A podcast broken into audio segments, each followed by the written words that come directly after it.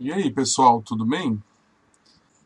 Então, a quarentena chegou e mudaram algumas coisas aqui no nosso podcast. A gente sempre fez questão de gravar os nossos episódios ao vivo, sentando ao redor de uma mesa, olhando nos olhos um dos outros e conversando, tendo aquela impressão do que seria uma mesa real, que podia ser aquela mesa na casa do seu amigo, na casa do seu vizinho ou na sua própria casa.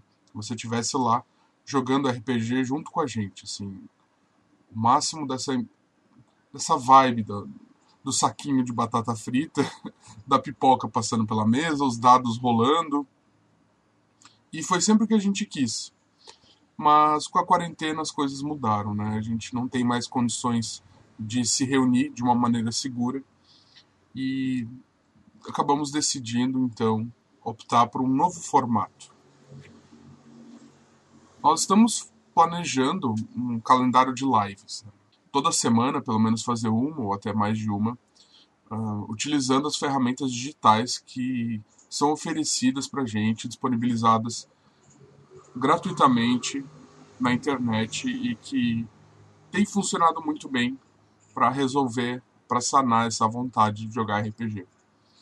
Mas, com todas as questões técnicas que esse tipo de jogo envolve e variando bastante a forma como a gente está acostumado a fazer, a gente opta por transformar então o que eram gravações fechadas em lives abertas para o público, abertas para que todos possam é, assistir, comentar e trocar uma ideia com a gente quando acabar e ficar assistindo quando a coisa está acontecendo mesmo, que também é uma coisa super interessante. Por isso, esse episódio vai ser bem diferente do que vocês estão acostumados. Ele vai ter todas aquelas questões técnicas que uma live tem. Tem uma hora que um dos jogadores, é, o microfone dele para de funcionar. Tem horas onde nossa voz começa a ter uma oscilação por conta de conexão da internet. E todas essas coisinhas. Por isso a gente opta em lançar esse episódio na íntegra, como ele foi gravado e como ele está disponibilizado no YouTube. Então, se vocês tiverem interesse em assistir as nossas caras, quem sabe pela primeira vez, deem uma olhadinha no YouTube que vocês vão ter lá a nossa gravação. Lembrando que a gente está planejando continuar esse projeto de lives e logo vamos ter outras coisas para vocês também.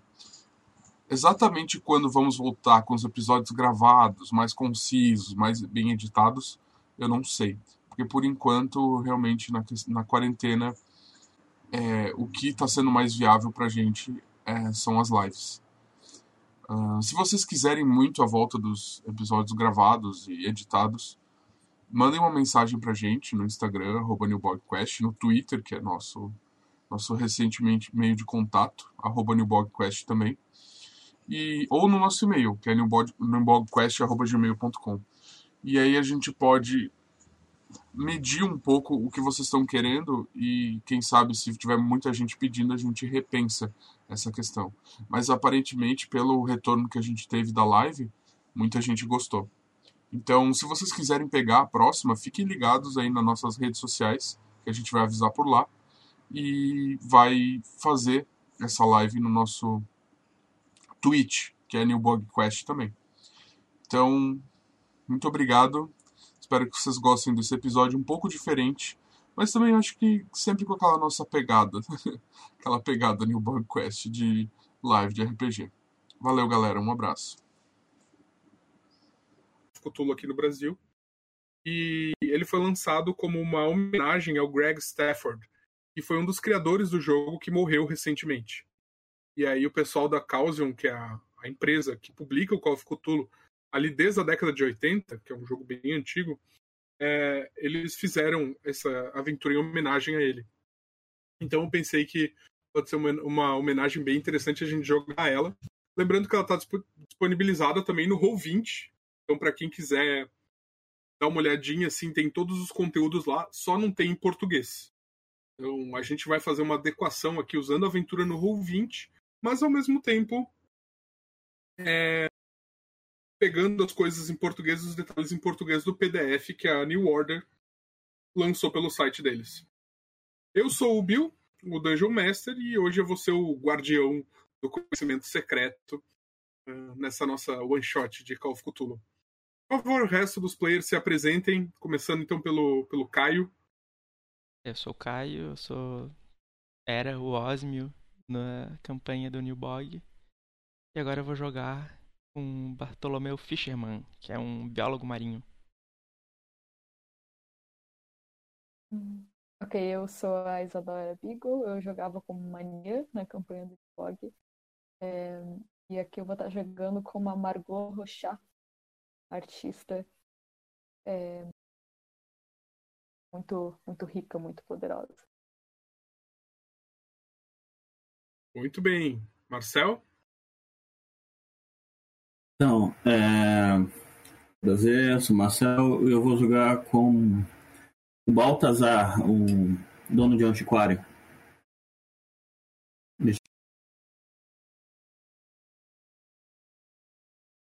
Felipe, seja bem-vindo pela primeira vez, então, no, no New Bog. Os outros já são recorrentes aqui, né?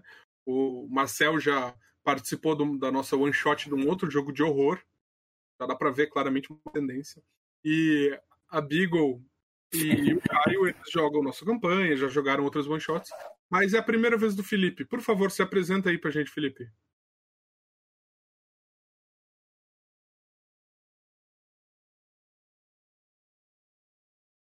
Felipe tá vivo? Eu não tô escutando ele. Acho que a gente tá mutado, Felipe.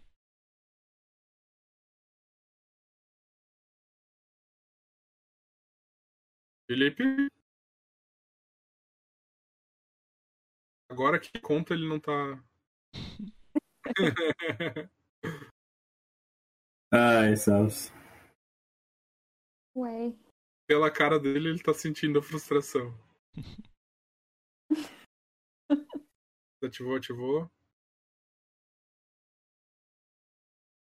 Saiu. Ah, gente. Quando dá certo, né? Algo acontece. Nossa primeira live de, de RPG e, tipo, tá tudo dando errado. Mas o importante é que a gente tá se divertindo, né, gente, na quarentena, pelo menos se ocupando de alguma forma. Mano, sanidade é muito importante. Exatamente, agora a gente vai manter a sanidade, perdendo sanidade enquanto jogamos Call of Cthulhu.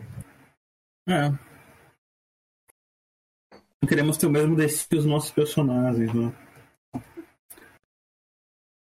Tá, a gente já apresentou os outros, né? Mas eu acho que Felipe vai precisar dar um tempo. Enquanto isso, acho que vou falar um pouco sobre o sistema de Call porque é a primeira vez que a gente está apresentando ele numa one shot, então seria interessante dar alguns detalhes sobre como funciona, né? O sistema ele é baseado num sistema clássico de Call que usa D100s lá da, desde a década de 80.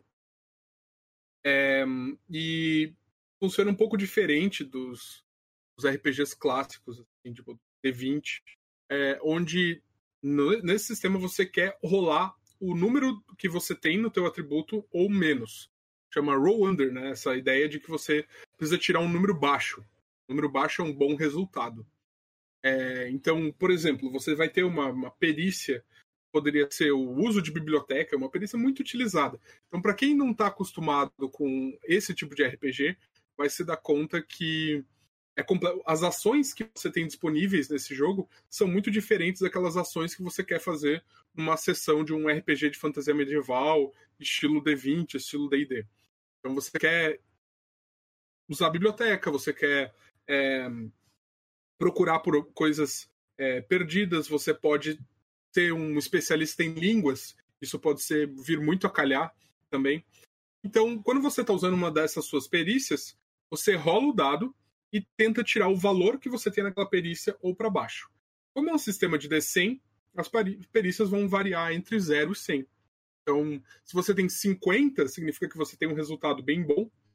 Você tirando 50 ou menos do D100, você passa no teste. A sétima edição introduziu alguns detalhes, é a ideia de um testes difíceis ou testes extremamente difíceis, e você precisa tirar um valor menor ainda, né? Dividir o teu resultado por dois ou por quatro para ter um, um sucesso ali, ou ter um sucesso maior, caso seja uma, uma rolagem padrão, assim, mas que pode ter um resultado maior sempre. Então, digamos que com um sucesso simples, você consegue ligar o carro que você estava tentando ligar. Agora, com sucesso maior, você consegue ligar o carro e arrancar ele de uma vez. Essa é a mecânica básica, assim, simplesmente falando da parte mais basicona do sistema. Um detalhe importante que eu acho que todo mundo comenta e sempre que você vai falar em Call of Cthulhu, sistema de RPG, você vai pensar nisso, é o detalhe da sanidade, né?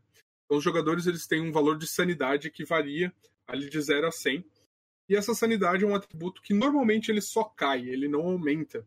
Isso é uma coisa que muito se diz de Cthulhu como um sistema mortal. Porque a ideia é que os personagens eles não evoluem, eles não passam de nível. Na verdade, eles evoluem sim. Eles evoluem muito pouco, mas realmente a coisa de você acabar sofrendo muito mais com as aventuras do que evoluindo é muito real. A sanidade ela vai diminuindo, e quanto menos sanidade, mais probleminhas vão acontecendo com o personagem. O que que modifica a sanidade no personagem? Encontrar coisas horríveis, coisas de outro mundo que alteram a realidade dele, alteram a maneira que ele vê, enxerga as coisas, ele começa a se dar conta que o mundo não é o que ele achava que era. Ou simplesmente cenas horripilantes. Por exemplo, um corpo desmembrado pode ser alguma coisa que pode dar um. exigir uma rolagem de sanidade. Um livro que te conta sobre a realidade do universo, como o famoso Necronomicon, é outro exemplo de coisa que pode diminuir a sanidade de alguém. E aí, Felipe apareceu? Ele disse que está tentando voltar. Deve estar tentando ali. Então... então vamos continuando falando sobre o sistema. Falhas técnicas. É, basicamente, os personagens começam ali com um valor que varia, varia de 0 a 100, por volta de 50. E sempre que você perde sanidade, podem acontecer três coisas, né? Pode acontecer que nada muda, o seu valor de sanidade só diminui e as próximas rolagens você vai ter um pouco mais de dificuldade, né, para passar, porque o teu valor diminui, então o teu valor total de sanidade diminui também.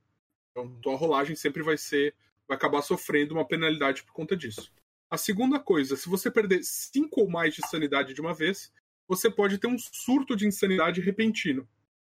Então é aquela coisa assim da sua insanidade momentânea. Você viu uma coisa que alterou a tua percepção da realidade do universo e isso te faz perder a razão.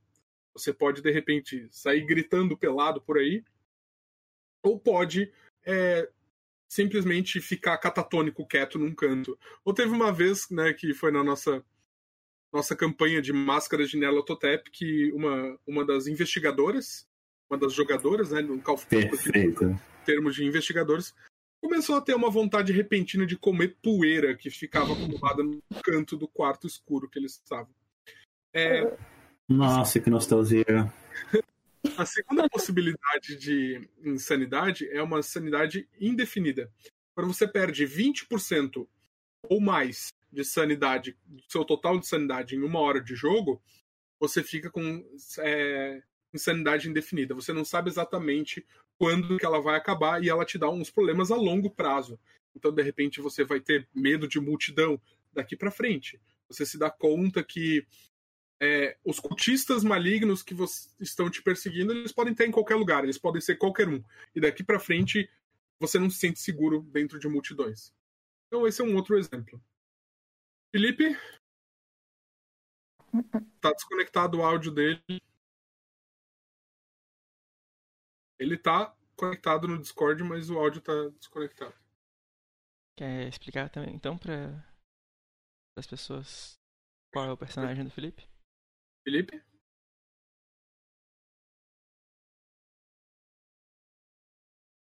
Ok.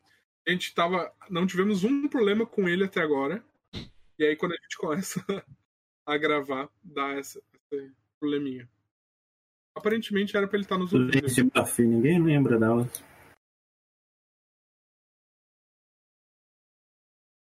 Bom, pessoal, acho que a gente pode começar o jogo, né? Acho que o Felipe pode aparecer a qualquer momento agora. E ele começando aí, a gente segue. O personagem dele é o Jonathan. Ele é um agente é, do governo. E ele tá tentando encontrar um parceiro dele no lugar onde vai passar o, o jogo.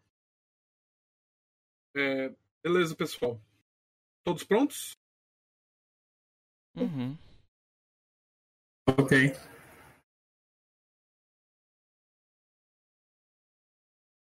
Tô ouvindo geral, tô Ah. brigando com o microfone.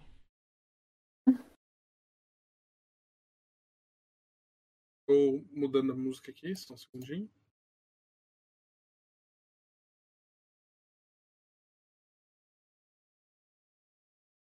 Bom, se ele tá ouvindo, isso já é uma vantagem. É, Felipe, qualquer coisa você se comunica aqui com a gente pelo chat, então, como o nosso, nosso ouvinte aqui, nosso telespectador, Cacaudas, mencionou. Eu acho que é telespectadora se eu fosse chutar. Eu acho que não. Não? Pode ser. Todos prontos? Sim. 12 de abril de 1926, 8 e 15 da noite. O farol de Beacon Island, próximo de Folly Point, Massachusetts, parou de iluminar a região cheia de rochas perigosas já faz uns 15 minutos.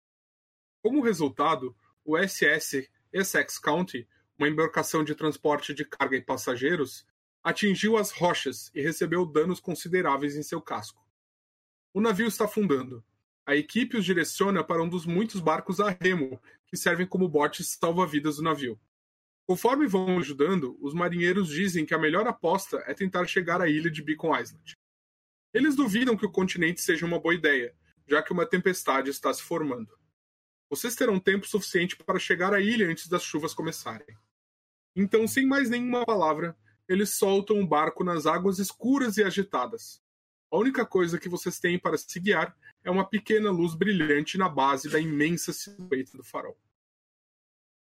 Então, gente, é essa situação. Vocês estavam todos embarcados nesse navio e aparentemente ele bateu em um rochedo, alguma coisa debaixo da água, que fez com que o navio começasse a afundar.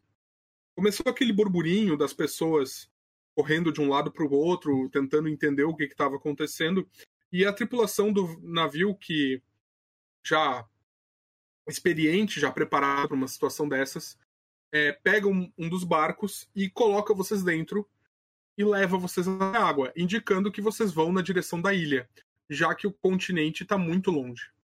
Essa ilha abriga um farol, mas o farol está apagado, que pode ter sido o motivo do barco de vocês ter batido em alguma coisa. Vocês caem com o barco na água e ele começa a se mover na direção farol. Vocês são os únicos nesse barco. Então eu vou pedir para a gente começar pelo Caio. Se ele puder escrever o personagem dele, nos contar um pouco sobre a aparência dele, o que, que ele está fazendo nessa situação de pressão onde o barco bateu e algo inesperado está acontecendo, sobre o que, que a gente pode perceber sobre ele e sobre a sorte dele. A gente vai fazer uma rolagem para saber o valor de sorte dele. Tá bom? Hum? Lá, Caio. É, o meu personagem é um biólogo marinho. Ele tá tentando buscar uma nova espécie e fazer com que ela seja nomeada a partir dele próprio. E para isso ele teve que se deslocar até esse lugar, mas ele não esperava sofrer esse acidente, né? Então, mas ele não tem tanto medo assim, porque ele sabe nadar muito bem e é, esse, esse é o local de trabalho dele, né? O mar. E sobre a sorte, eu, eu rolo ela agora, né? Isso. 3d6. Ver se ele é sortudo.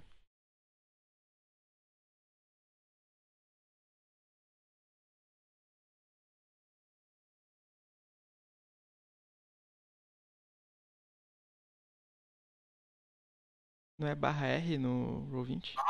Espaço 3d6. Ou você pode usar a É, barrinha foi- lateral. Ele tem uma sorte muito baixa. Ele é muito Ok. pouco sortudo. Você multiplica por 5 também, então Uhum, são 20 20. pontos de sorte. uhum. No decorrer do jogo, você pode gastar esses pontos de sorte para alterar as suas outras rolagens. Então, se uma rolagem não te agradar, você pode gastar.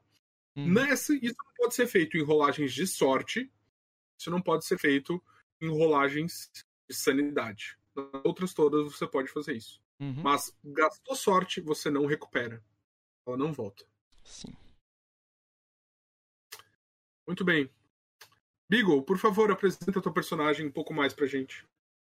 Bom, eu, Margot, estou muito desapontada, porque eu estava me planejando há muito tempo para essa viagem. E eu esperava, no mínimo, que eu fosse tratada melhor do que ser jogada num barco para ir até uma ilha. Mas tudo bem, porque com o meu espírito artístico e criativo, eu estou tentando canalizar todo o estresse ver se talvez esse é o grande momento em que eu encontro a minha inspiração. Eu vim para essa viagem para encontrar um tom de azul nunca antes visto. Então eu estou respirando meio fundo, assim, tentando manter o controle, olhando para as águas, vendo se eu encontro ali alguma luz. É... Mas eu estou um pouco incomodada, eu não gostei da forma que a gente foi tratado.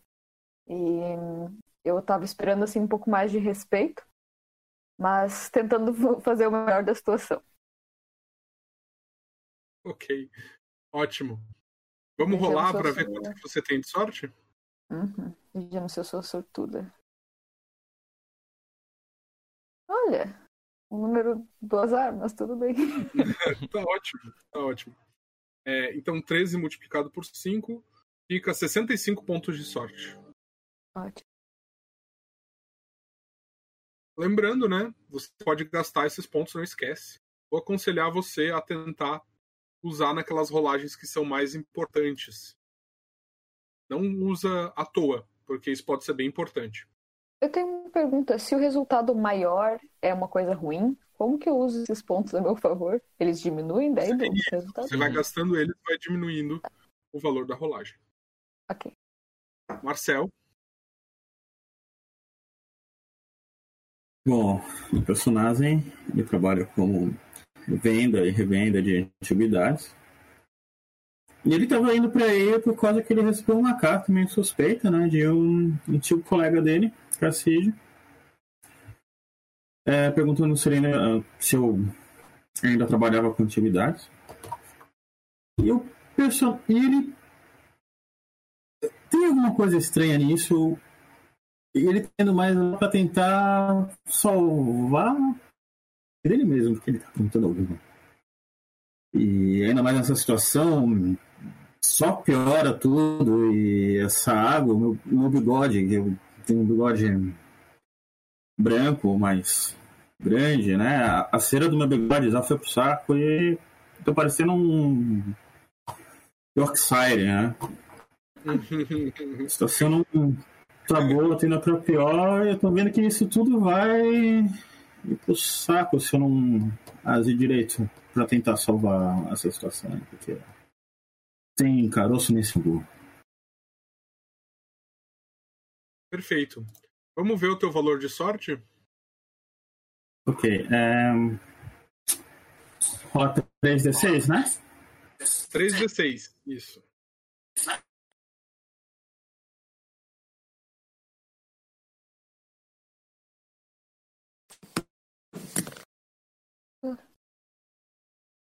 Cinco. 50? 50, é isso. Eu Acho que o Felipe voltou, gente. Só que tá dando eco no round 2. Felipe, volta pra cadeira, Felipe. Ele fugiu, já tá insano.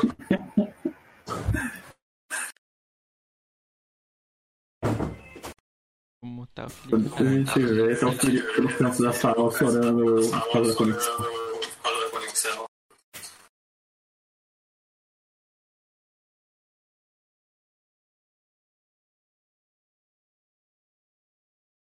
Oi, Felipe. Oi. Você voltou! Nossa senhora, glória a Deus. Até esse momento o. Dave tava com uma fita na boca, não tava conseguindo se comunicar. O Jonathan tava muito nervoso, gente. Ele não conseguia falar, falar nada, assim. Tava uma situação terrível. Vamos lá, Felipe. Ah, Apresenta teu personagem pra gente. O que, que ele tá fazendo no barco nesse momento, nessa situação tensa. Como é que ele é. E vamos rolar teu valor Tá. de sorte. beleza. O, o Jonathan, ele é um investigador do do, do de investigação. Ele foi ele passou por muita coisa, ele tem mais ou menos ali uns 30 e poucos anos, ele já passou por muita coisa, ele tava muita coisa estranha, cri- crimes que não é legal de ver. E por algum motivo ele foi jogado ali porque basicamente o pessoal do, do, do serviço, do serviço, aqui, baixar a música que é melhor. Aí. O pessoal da, ah, do FBI lá quis dar um, um pouco de sossego para ele fazer menos coisas, aí jogaram ele nesse lugar. Só que ele tá muito assustado com esse lugar, porque esse lugar é, é, é muito creepy, assim, é bem é meio sombrio, assim, ele não ele não fica com um sentimento muito bom assim. E jogaram ele aí para ele procurar qualquer tipo de ação ilegal ali que, do- nas, rotas, nas rotas marítimas ali. Então, o que ele tá, fa- ele tá com o nome, com nome falso, ele tá se apresentando como o David. Aí, ele, tá procu- ele vai entrar com. Ele entrou em contato com uma pessoa que pode ter alguma coisa, de, de algum caso, alguma coisa, alguma prova que realmente está acontecendo ali, ele quer apresentar isso o mais rápido possível para para sair dali, porque ele não tem ele não tem uma sensação muito boa ali, ele não ele não é muito fã de andar de barco, de ficar perto da água, porque fora o que ele já passou, ele tem ele tem uma um constante sentimento de que alguém está olhando ele aí quando ele está perto da água, ele não ele não ele claramente não está confortável nessa cidade. Só que ele, ele é ele tá sempre com a flor da pele, assim, tal, fuma bastante de, por causa de ansioso tal, negócio que, que ele não quer estar ali, fica fumando o tempo todo para tentar se acalmar. E só que ele tem um bom, ele tem um senso de dever forte, assim, Ape- independente do que ele encontrar ali, do, do ele só quer encontrar um crime para sair dali, mas o que ele, a pista que ele achar ele vai seguir até o fim, vai tentar resolver e aí depois vai, vai sair de lá. Perfeito, Felipe. Por favor, rola pra gente 3D6 pra gente ver o teu valor de sorte. Beleza.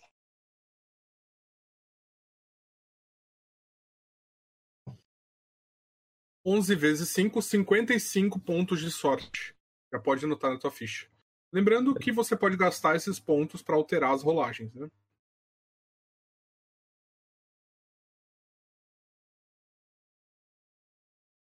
Gente, vocês se apresentam.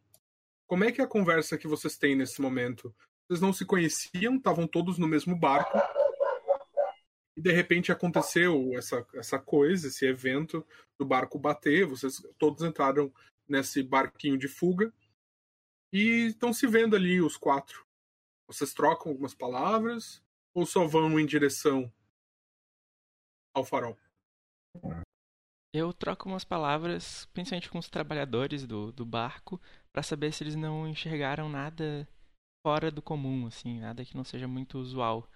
Porque fora esses momentos eu fico durante muito tempo olhando para o entorno do navio para ver se eu avisto alguma coisa também que me interesse. Que a minha pesquisa nesse momento é extremamente importante. Os trabalhadores do barco já ficaram longe. Vocês entraram no bote e eles despacharam vocês assim num piscar de olhos, porque eles estavam precisando despachar todo mundo antes que o barco afundasse. Então vocês não tiveram tempo de conversar com eles, eles só direcionaram vocês para o bote, botaram vocês lá e falaram: vão para o farol, vão para a ilha, que vocês não vão conseguir chegar a tempo na, no continente. Então, E aí, entrando no bote, vocês estão os quatro, só os quatro. ah, tá, beleza. Uhum. E, e tem só- outros bots também, com ó, pelo menos alguma outra pessoa que saiba de navegação? Depois que vocês se afastaram do barco, vocês perceberam que mais nenhum bote saiu dali.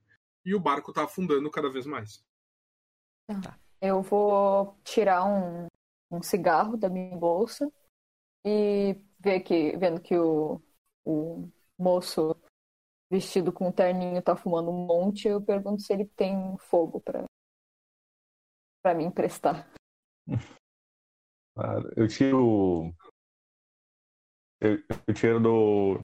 Um isqueiro ali, um, um zipo, né? Eu tiro um zipo, ace- acendo pra moça. Acendo pra moça, ele para de remar. Acendo pra ela que necessidade. Isso aí. Tudo Eu certo, então, vejo moça. que. Obrigada, eu vejo que o outro ele tá olhando pro mar de uma forma meio fixada, que nem eu tava um pouco antes de pegar o cigarro.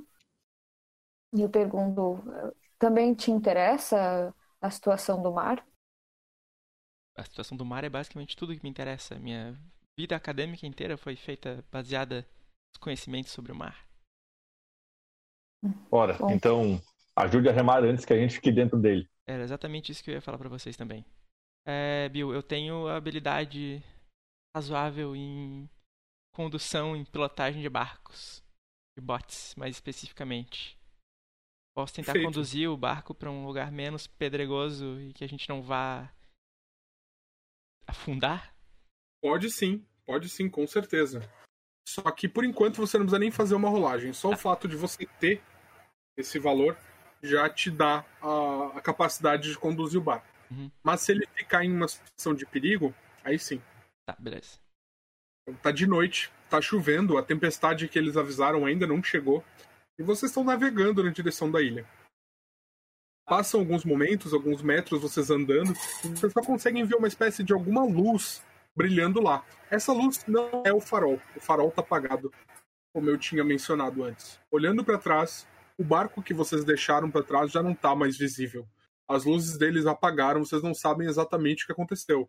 Mas ao longe vocês conseguem ouvir as vozes das pessoas que estavam lá. Conseguem identificar exatamente o que eles estão falando. A luz da lua, ou sei lá, dos raios, caso comece a tempestade, não é o suficiente pra gente enxergar alguma coisa? A- a- Pra nossa frente, assim? É, Por enquanto, ainda não. Vocês conseguem só ver a luz do barco e como o céu tá fechado e não tá tendo raios por enquanto, apesar de que os raios é, vão se aproximar, segundo os homens do, do barco, é, vocês têm essa impressão de que essa chuva realmente pode piorar e pode ficar cada vez pior, mas não é o suficiente para vocês conseguirem enxergar muito longe no momento. Mas então não, não dá pra ter nenhum detalhe do próprio farol por enquanto. É, por enquanto não. Tá. Bom, por conta dessa condição de que vocês estão navegando no escuro, vocês não percebem algo que estava no mar, no meio das ondas. E o barco de vocês parece dar um pum, uma batida ali e travar nessa coisa. A, a Margot vai automaticamente olhar pra, pra baixo e tentar ver se ela encontra alguma coisa, nem que seja um chão, pra ver se foi isso que aconteceu, que a gente finalmente chegou na ilha. É, eu também vou tentar passar o remo por baixo do navio pra ver em que ele encostou. Perfeito. Eu só tô encolhido com a maleta, olhando a situação. Foi isso, professor. O Dave muito incomodado, assim, muito incomodado com isso. Perfeito. Margot e Bartolomeu, então, são os dois que vão tentar investigar um pouco mais a fundo. Então, vou pedir da seguinte forma: vocês podem fazer uma rolagem de saber, que é know, em inglês, knowledge ou know. Tô tentando achar aqui na ficha de vocês. Onde é que tá? Ou de spot hidden, de encontrar. Tá. Podem fazer, os dois podem rolar, podem fazer uma, uma das duas rolagens. Uhum. Spot hidden. Knowledge tá em qual parte das habilidades? Estou procurando. É, Eu falhei no Eu meu acho que teste é, de spot. ou você tá falando em inte- intelligence mesmo. Ahn, então, porque eu tô mais acostumado com as edições antigas. Sim, eu As edições antigas era uma variação do teu valor de education. Uhum. É, não tô achando nessa edição. E aqui. Pode de inteligência, não tem problema. Tá, beleza. Então é 80, tem que rolar abaixo disso.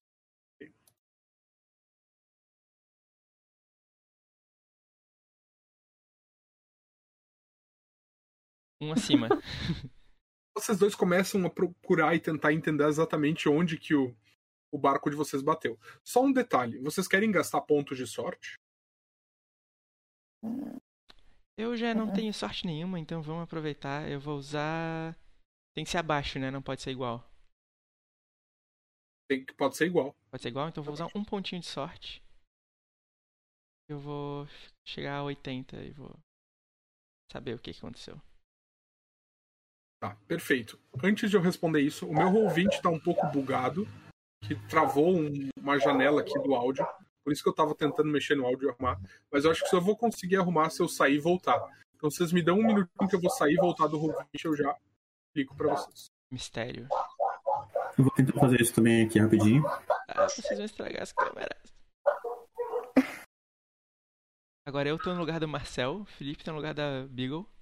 Beagle tá no meu lugar e o Marcel tá no lugar do Bill. Então, Marcel. Ah, não, ele saiu também, né? Eu ia falar pra ele ir mestrando enquanto isso. Ó, o meu voltou. gente. Marcel, vai mestrando aí pra gente. Opa. Deixa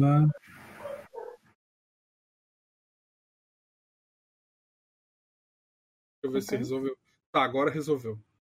Ah, tá. O ouvinte é muito bom, mas ele é muito bugado às vezes também. Um é papel, caneta, mesa. A gente vai se acostumando com essas coisas, né? Bom, beleza. É, você com um 80, exatamente o que você precisava, você consegue se dar conta ali, você começa a encostar. Inicialmente você acha que é uma pedra, aquilo que você que tá travado embaixo do, do barco de vocês. Mas mexendo, encostando, sentindo, tu vai se dando conta que, na verdade, aquilo parece ser um metal. Como se fosse uma coisa submersa, uma embarcação, quem Uhum. sabe? Ou algo assim que, tipo, afundou e tá ali. É... Inicialmente parece que o barco de vocês está preso e que só um, uma boa um bom empurrão vai conseguir liberar ele. Qual é a distância até a prainha, ou se- seja lá o que circunda o farol? Bom, vocês não conseguem ver exatamente, né? Mas parece ser por volta de 50 metros. Daria pra ir nadando. É, o que vocês acham? A gente tenta forçar e correr o risco de acabar caindo nesse metal aqui embaixo, pegar um tétano e morrer, ou a gente vai nadando? Olha, Ah, eu não queria. Ah, meu eu, prefiro, eu prefiro não entrar no mar. É? Eita, deixa eu abaixar o Marcelo, que o Marcelo tá altão aqui. Posso. Eu- se nós quatro usarmos a nossa força, a gente consegue empurrar esse barco e não precisar nadar essa distância toda. Que com risco de tempestade eu não quero me afogar tão cedo. É, eu esqueço que as pessoas não sabem nadar tão bem quanto eu. Eu. É. Eu. Pelo visto, nadar não quer dizer eu que saiba remar, né? Eu sei remar. Boa, gente. Nada agora, né? Então, então, então garoto, me, me, me isso? a empurrar esse barco dessa, isso aqui e, e, e vamos, e vamos remar mais. Posso tentar ajudar com uma. Uma roladinha de pilotagem de embarcações? É a hora perfeita pra você fazer a tua rolagem de piloto de embarcação. Uhum. Você, então, como um biólogo marinho, você teve que se virar em muitos barcos por aí, você está acostumado a mexer nesse tipo de coisa. Isso pode te dar aquela vantagem nessa situação. Então, por favor, pode rolar, eu vou te dar, inclusive, a vantagem nessa rolagem. Você vai poder rolar dois dados e ficar com um resultado de menor valor, que é o Beleza. melhor. Eu só não sei onde é. Que Só deixa eu te avisar uma coisa antes que você role. Se o valor for muito baixo, pode ser que você tenha forçado demais e o barco de vocês tenha furado, tá? Tá bom. Ele pra tentar diminuir o nível de dificuldade, alguma coisa. É. Nas duas eu, eu falhei. Ok. O barco de vocês, ele se solta, mas ele realmente não sobreviveu, quebrou a parte de baixo e ele começa a afundar uma velocidade muito rápida. Vocês vão ter que ir nadando. É, não tenho sorte. Ah. A gente precisa fazer um teste pra nadar agora. É. Vocês caem dentro da água gelada, ficam molhados de cima a baixo, as coisas de vocês ficam pesadas, vocês estão carregando sapatos, roupas de, de viagem, maletas, isso tudo começa a incomodar vocês. Melhor E- sensação do mundo. e vocês precisam nadar agora esses 50 metros até é, a ilha. Eu vou pedir o seguinte: que vocês façam então uma rolagem de natação. Só que a princípio não significa que se vocês falharem vocês não vão conseguir chegar à ilha. Só significa que vocês vão ter um pouco mais de dificuldade para chegar. Isso pode dar uns pontinhos de dano para vocês. Uhum. Ok. Vamos lá. Ótimo. Sucesso Ok. extremo. O Bartolomeu Bartolomeu virou um peixe. com as suas guelras. Nossa senhora. O Ah. Jonathan tá tendo dificuldades de, de chegar, ele tipo tá se debatendo e Afundando. o Ernesto foi muito bem. Tive sorte. O Ernesto foi muito bem. Tá, chegou logo depois do do Baltazar. É Isso, Baltazar? Desculpa, gente. Ba é, Ernesto Baltazar. Chegou logo depois do Bartolomeu. Agora a gente tem o Baltazar e o Bartolomeu. banda de cachorrinho com minha mala boiando assim,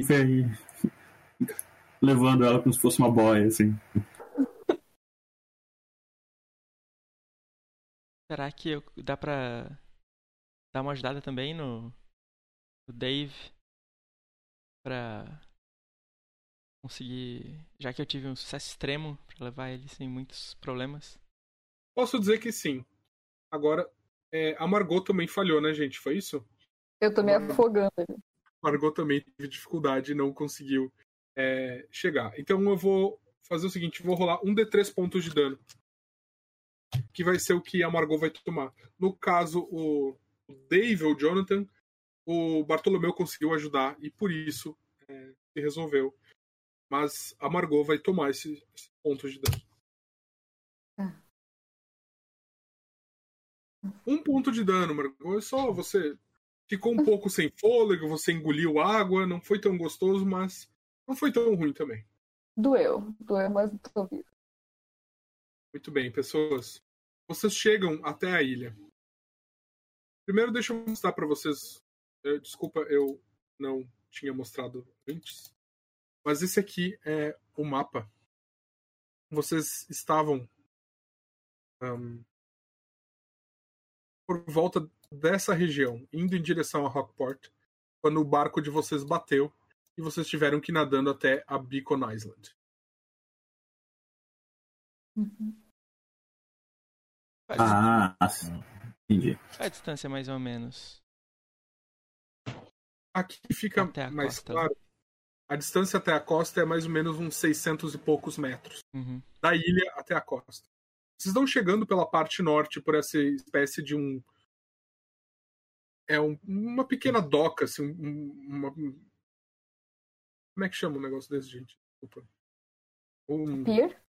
é um pequeno pier que parece não estar sendo utilizado no momento, não tem nenhum barco nem nada parecido. O lugar está completamente vazio. É, E o único sinal de vida que vocês veem é uma iluminação que fica na parte mais alta da ilha, parece estar vindo de dentro do. de dentro dessa estrutura do farol. Vocês conseguem ver também que a ilha tem uma espécie de um matagal que fica ao redor do farol e tem muitos rochedos.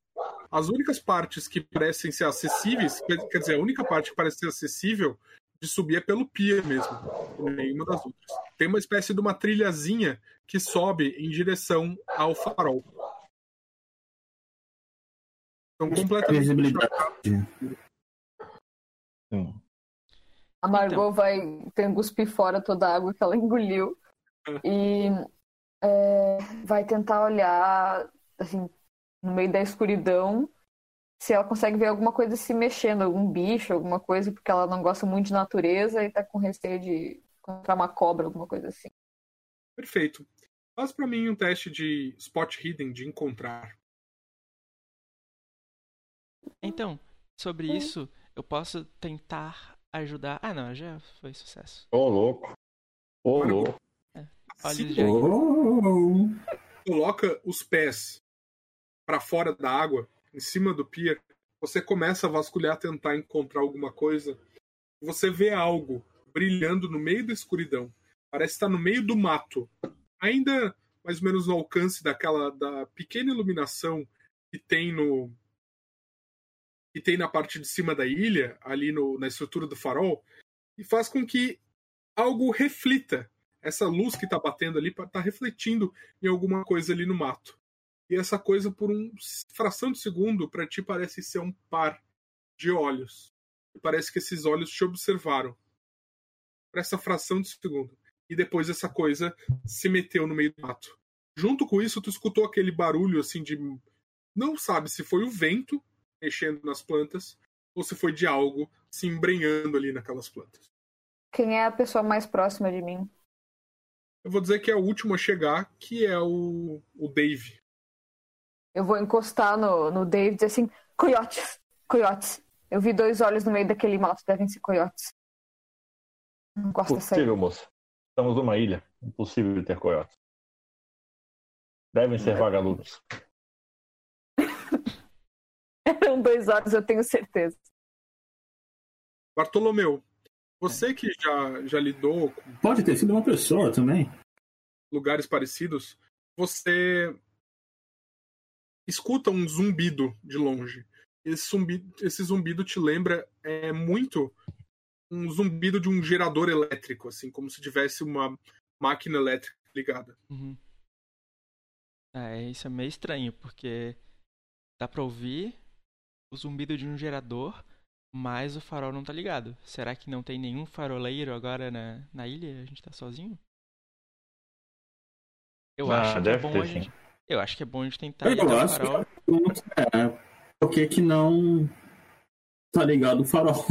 Por que, que alguém desligaria o farol? Não, se não, é, se não tiver ninguém, a gente pode cumprir o papel de bons cidadãos e lá tentar ligar pra que ninguém mais venha e bata nessa ilha sem conseguir enxergar os rochedos. Ah, e ir até o Se farol engano- passar perto do mato? É, a gente pode passar, deve ter uma trilha, né, que vai até o farol. Vamos lá. Meu, meu amigo Mi- Michael tá- tava me esperando aí. Ele deve ter tido problemas com, com a elétrica. Você tem um amigo na ilha? É o. Ele fica aí no farol. Você não pensou em mencionar isso antes? Isso é bom, ele pode nos ajudar, enfim. Sim, sim, mas pelo visto ele tá com problemas também. Mas vamos achar esse, esse gerador aí primeiro que o professor falou. Ok. Não, mas não sei, tudo bem. É, o, se o gerador tá, li, tá ligado, eu não sei se tem algum problema nele, mas talvez valha a pena a gente ir lá, só que com cuidado, porque água e eletricidade, ainda mais água salgada, não é uma combinação muito boa. Eu vou Bom, assunto o biólogo. estranho. é, Uma tempestade dessas e o farol não tá ligado. Talvez tenha quebrado alguma coisa, tipo a lâmpada. A solução é sempre colocar, fazer uma fogueira lá em cima. Eu quero cutucar o biólogo e perguntar quais animais que poderiam viver numa ilha, assim, tipo, terre- terrestres, assim. Provavelmente escorpiões, aranhas, cobras. Nenhum com olhos grandes. A- os olhos de alguns insetos aracnídeos refletem na, na luz noturna. Hum. Ok, eu vou ficar- andar bem longe daquele mato, definitivamente. Perfeito. Vocês vão começar a andar em direção à parte de cima da ilha, gente? Pelo barulho, pelo zumbido, dá pra saber pra onde tá o.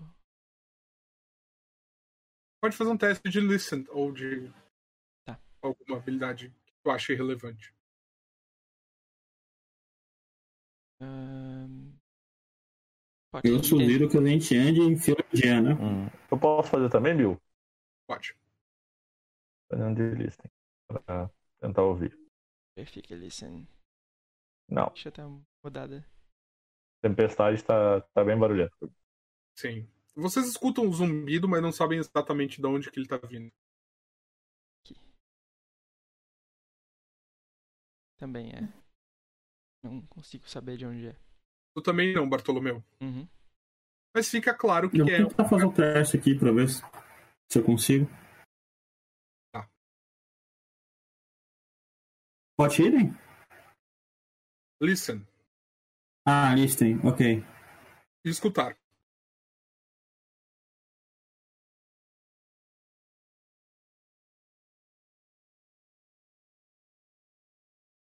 Ok. Aqui, achei.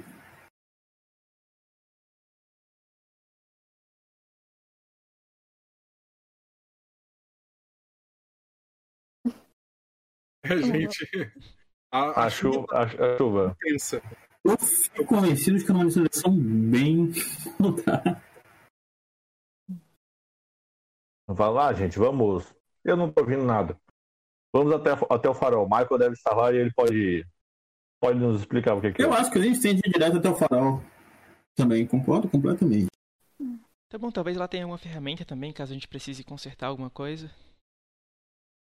Isso.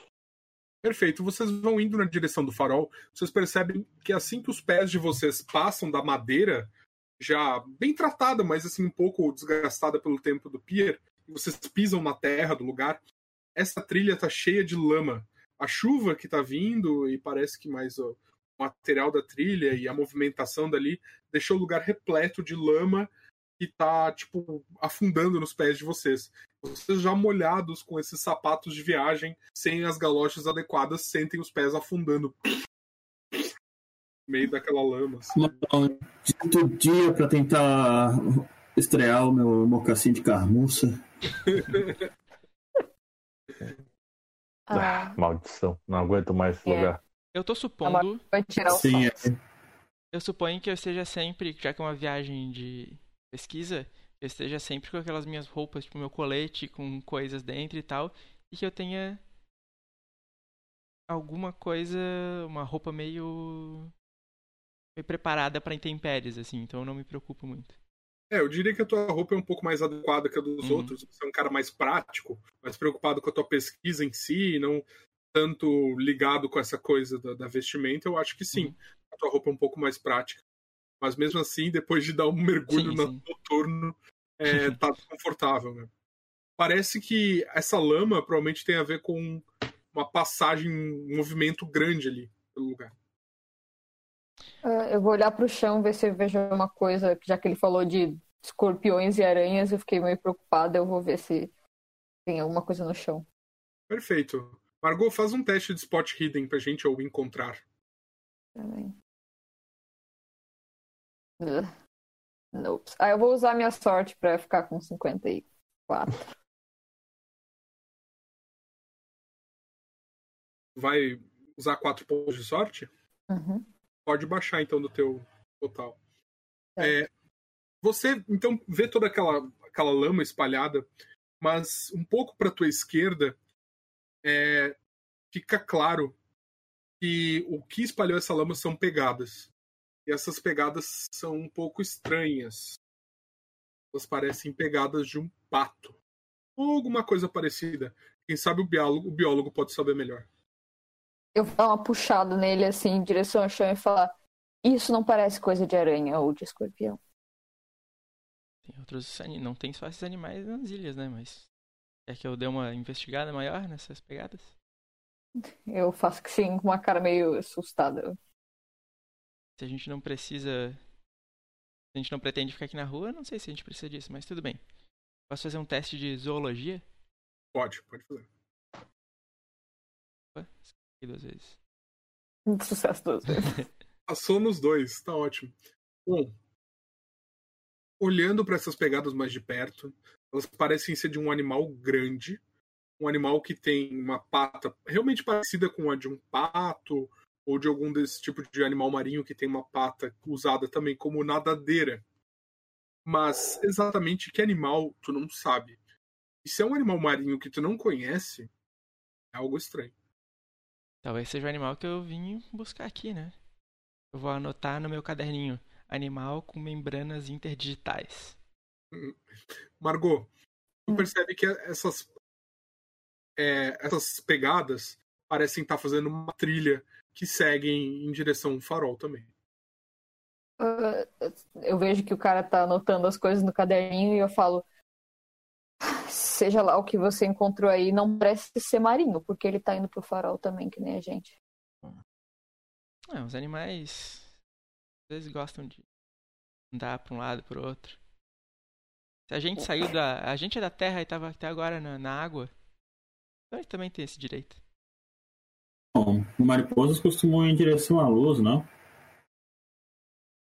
A luz não tá muito bem acesa, né? O David e o Baltazar conseguem perceber que além dessas pegadas estranhas, parecem ter pegadas mais clássicas da, daquela bota típica da galocha típica de um homem que trabalha no, trabalharia num farol desses. Aqui, pega, pegadas. Deve, deve ser de Michael. Deve, deve, ser- deve, devem pertencer a Michael. Bill, eu posso rolar. Posso. po- Vamos, vamos segui-los. Posso rastrear? Pode, pode rolar rastrear sim. Você, como um agente governamental, está acostumado a ir atrás de, de criminosos, né? Quem É, sabe verdade. você sabe exatamente seguir essas pegadas. No caso, com o teu resultado de 45 você não passou, mas você pode gastar pontos de sorte para diminuir. Lembrando que é interessante vocês guardarem esses pontos, né? Não, não necessariamente sair gastando tudo. Mas são só 5? É, vou, vou gastar esses cinco pontos. Já anotei aqui. Vou. Vou, vou, vou rastrear essas pegadas. Ok.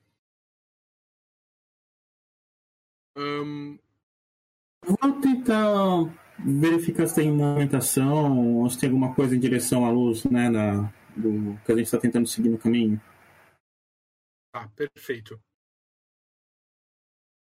Bom, as duas pegadas parecem estar indo para o sul da ilha mesmo, seguindo o- a trilha principal. Enquanto vocês forem se deslocando para lá, eu posso te manter atualizado sobre o em que direção que elas vão. O que, que tu falou, Marcel?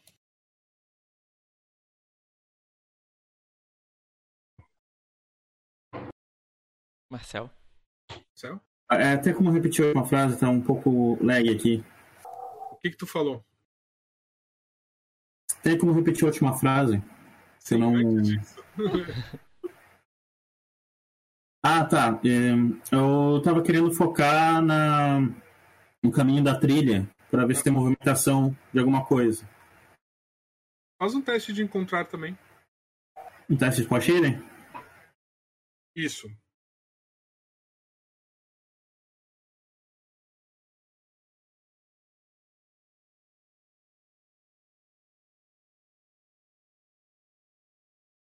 Uh-uh.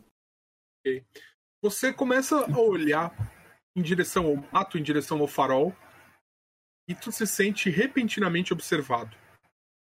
Como se algo tivesse te olhando. Sabe aquela sensação que tem alguém te olhando? Tu olha pra trás, tu olha pros lados, olha pros seus companheiros. Nenhum deles estava te olhando. Tu não achou nada. Eu, eu sinto essa sensação como algo. Ou, ou como uma sensação sinistra, assim. Uma sensação definitivamente sinistra. Tá. Então eu vou simplesmente me agarrar ainda mais na minha mala. É, vamos tentar ser aqui o mais rápido possível, gente. Vamos em direção ao farol. A gente tá um pouco sem foco aqui, vocês não acham? Eu- vocês estavam desde o início falando que queriam ir pro farol, queriam ir pro farol e agora ficam olhando pro mato toda hora. Se vocês Eu tô- que eu vi, Só um bichinho, gente. Eu tô farol, olha, ó. O farol, farol, farol, vamos farol. Meu Ok. cigarro molhou, tô, tô indignado. Vamos farol. O malborão tá, tá úmido. Molhou o malorão. quão comuns são dispositivos elétricos pra gente? Ahn, são Uma lanterna. Sim, na- em cidades grandes, em lugar que precisam deles, são relativamente comuns. mais portáteis, tipo uma Vocês lanterna. não carregam isso. Mas Tá. com certeza alguém que trabalhasse nesse lugar teria alguma coisa dessas guardada em algum canto. Uhum. Então quando a gente chegar, eu vou ver se tem alguma barraca, um tipo de ferramentas, uma coisa assim, ali pelo, pelo lado de fora mesmo do farol pra ver se eu consigo pegar Tem alguma um coisa. isqueiro. É verdade, tem um isqueiro. Mas Gente. é pouca luzinha. Vocês sentem que a chuva aumenta de intensidade. Hum. Vocês escutam os relâmpagos ao longe e vocês percebem que o mar fica mais agitado. Eu vou acelerar o passo. Vamos, gente, vamos. Vamos até o farol logo. Essa chuva não tá. Gente, Sim. Eu faço mesmo. a gente não sabe quanto que essa maré sobe, né? Bom, Mas que vamos te acelerar o passo. vocês vão seguindo então. É, o, o Dave vai acompanhando o chão, é, tentando rastrear essas pegadas. E vocês vão caminhando em direção ao sul, nessa escuridão no meio do mato.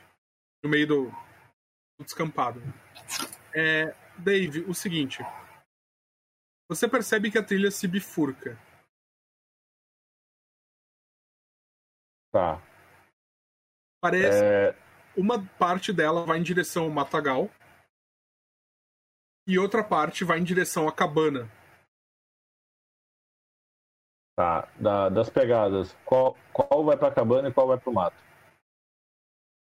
Parece ser que as botas vão pra cabana e parece ser que as outras pegadas vão em direção. Desculpa, parece ser que as pegadas estranhas vão em direção à cabana e as botas vão em direção ao mato.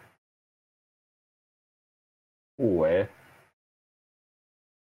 Hum. Eu quero ir pra direção da cabana. Eu já tava procurando ferramentas e ainda mais sabendo que o bicho estranho pode estar lá.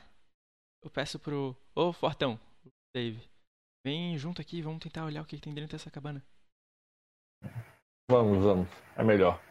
A tempestade não dá pra. Melhor não ficar entrando em lugares desconhecidos à noite numa tempestade. Eu só vou marcar mais ou menos ali o lugar que eu vi a entrar. a- eu vi seguindo em direção ali e vou seguir pra cabana. Só pra não me esquecer. Uhum. Ok, vocês vão em direção à cabana que é acoplada com o farol, então.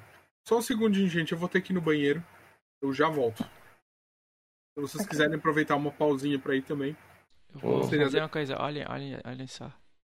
Olha só que coisa louca.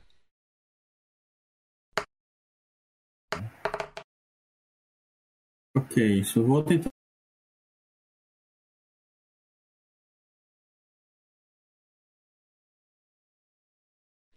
Na live.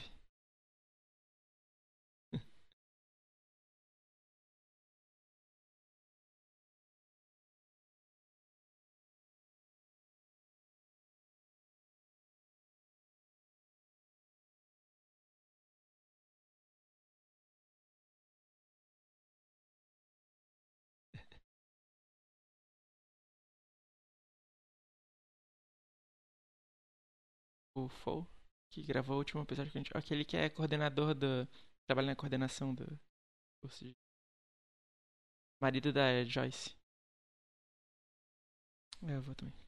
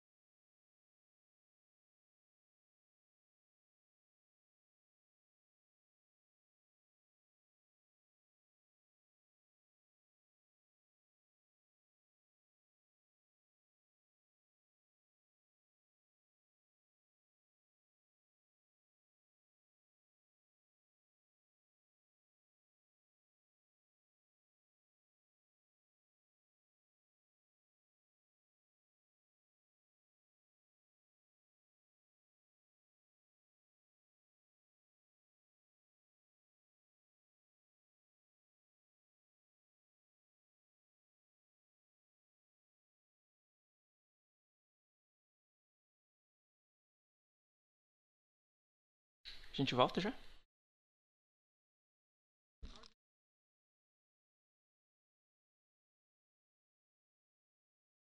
Peraí, peraí, peraí.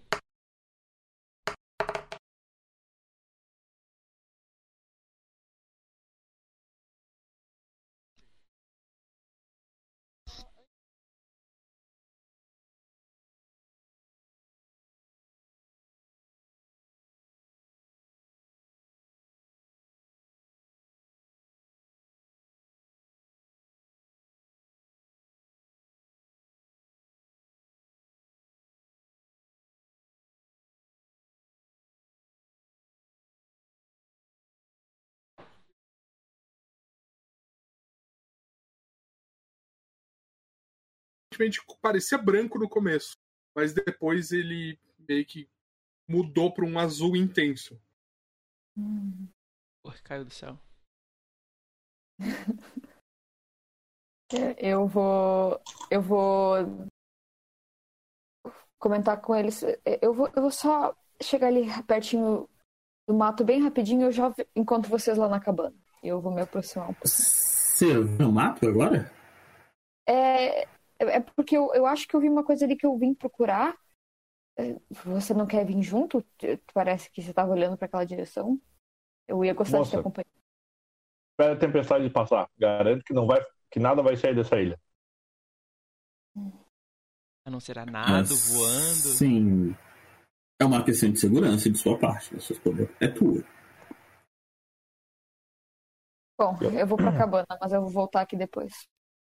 Você fica olhando para trás, sabe quando a pessoa tá tipo é, indo numa direção, mas claramente querendo ir na outra e tipo olhando para trás enquanto tá todo mundo entrando e você escuta um movimento assim, como algo estivesse se movendo atrás das plantas. Você vê as plantas se movendo. Tipo, tá chovendo bastante, e isso faz com que as plantas se movam, mas aquilo ali foi estranho para ti, parece que algo se mexeu ali por trás. Ok. Hum.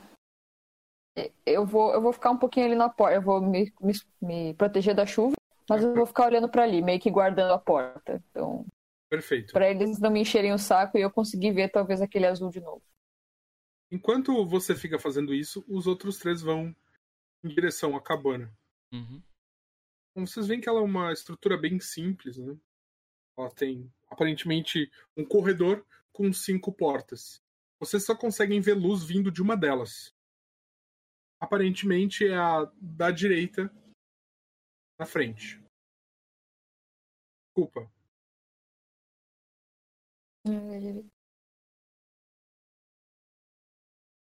A da.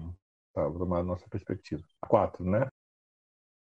É isso, a quatro. É Exatamente. isso. Vocês veem Hum, a luz vindo dali.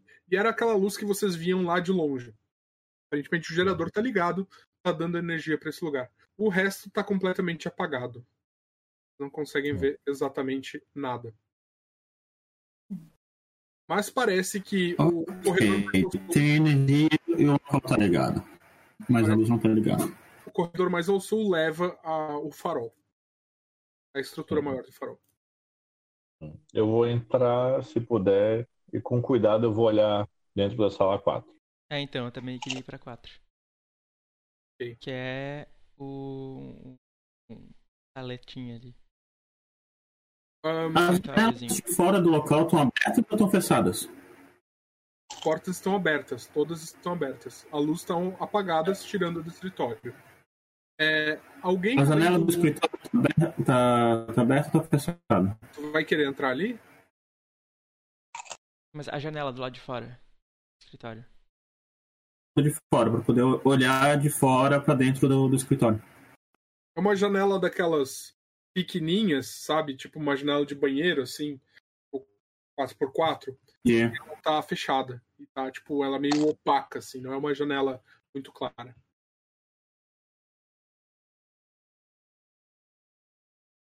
Queria que ir pro escritório, pro estúdio, né? Pro...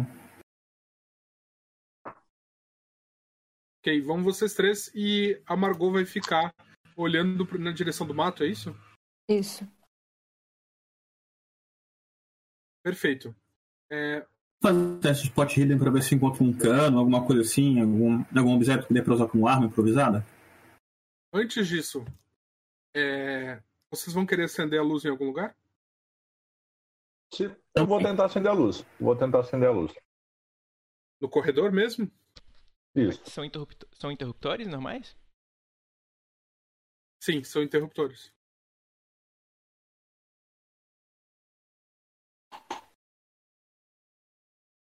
Bora acender então. Ok.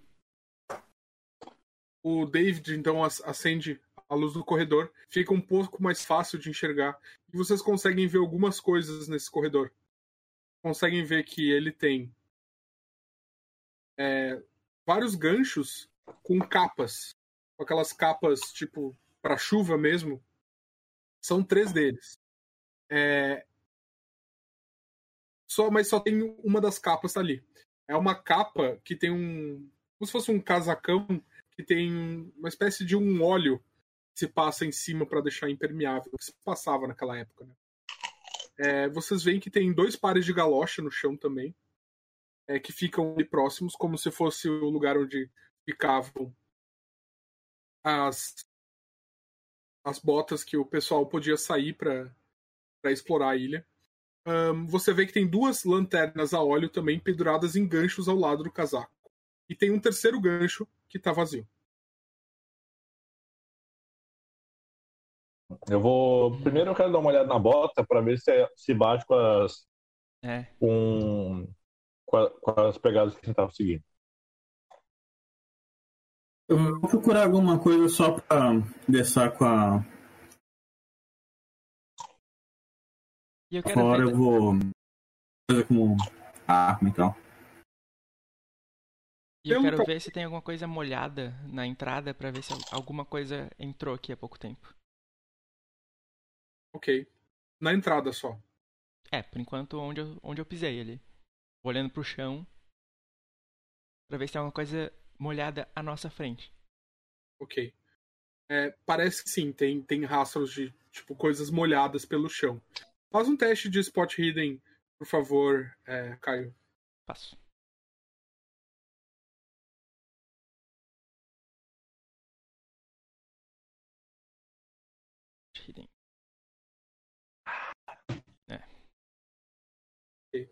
Você tenta encontrar algo, mas você percebe que tem, tem realmente o chão tá molhado. O que que tu queria, Marcel? Tipo, encontrar alguma coisa que serva só pra, pra colega que tá lá fora guardando o local. Tipo, um pedaço de cano, um pé de cabra, qualquer coisa assim pra ela Olha, exatamente lá. no corredor tu não encontra nada que pudesse fazer isso. Mas se você procurar nas outras salas, quem sabe? O melhor é direto pro estúdio mesmo. Enquanto isso, a Margot tá olhando pro mato. Margot, faz um teste de spot hidden.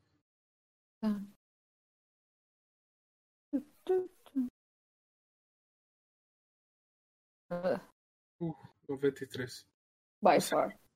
Você fica olhando pro mato, a chuva se intensifica e fica cada vez mais difícil de você enxergar um pouco além da cabana. Ah, a esse ponto, como eles já acenderam as luzes e a Margot percebe que não vai ver de novo aquele azul, é, assim, ela não tá muito acostumada com esse tipo de lugar. Ela não, não- Então ela fica pensando, a primeira coisa que ela quer é uma toalha para se secar e ela vai entrar dentro dessa cabana atrás de um banheiro para ver se ela encontra algo para se secar. Olhando por cima, você vê que tem uma espécie de um banheiro mais próximo à entrada do farol, pra parte sul. Ela vai direto para lá. Perfeito. Enquanto isso, os outros três estão indo pra onde, gente? Vocês estão indo pro Na escritório, sala né? 4, isso. Perfeito. É, Bom, gente, vocês chegam no escritório e percebem que o o centralizado ali na, na parte do meio tem três grandes poltronas confortáveis que parecem ser tipo utilizadas pelas pessoas ali como uma- uma- um lugar de descanso, assim, um lugar para relaxamento para aqueles que trabalham ali. Uma para cada, aparentemente. Vocês conseguem ver além disso que tem uma porta que leva para a sala anterior ali, para a cozinha, para a sala logo depois. E olhando pelo chão, assim vocês não conseguem ver muita coisa, a luz da cozinha está apagada ainda. É, além disso, vocês veem que tem uma mesa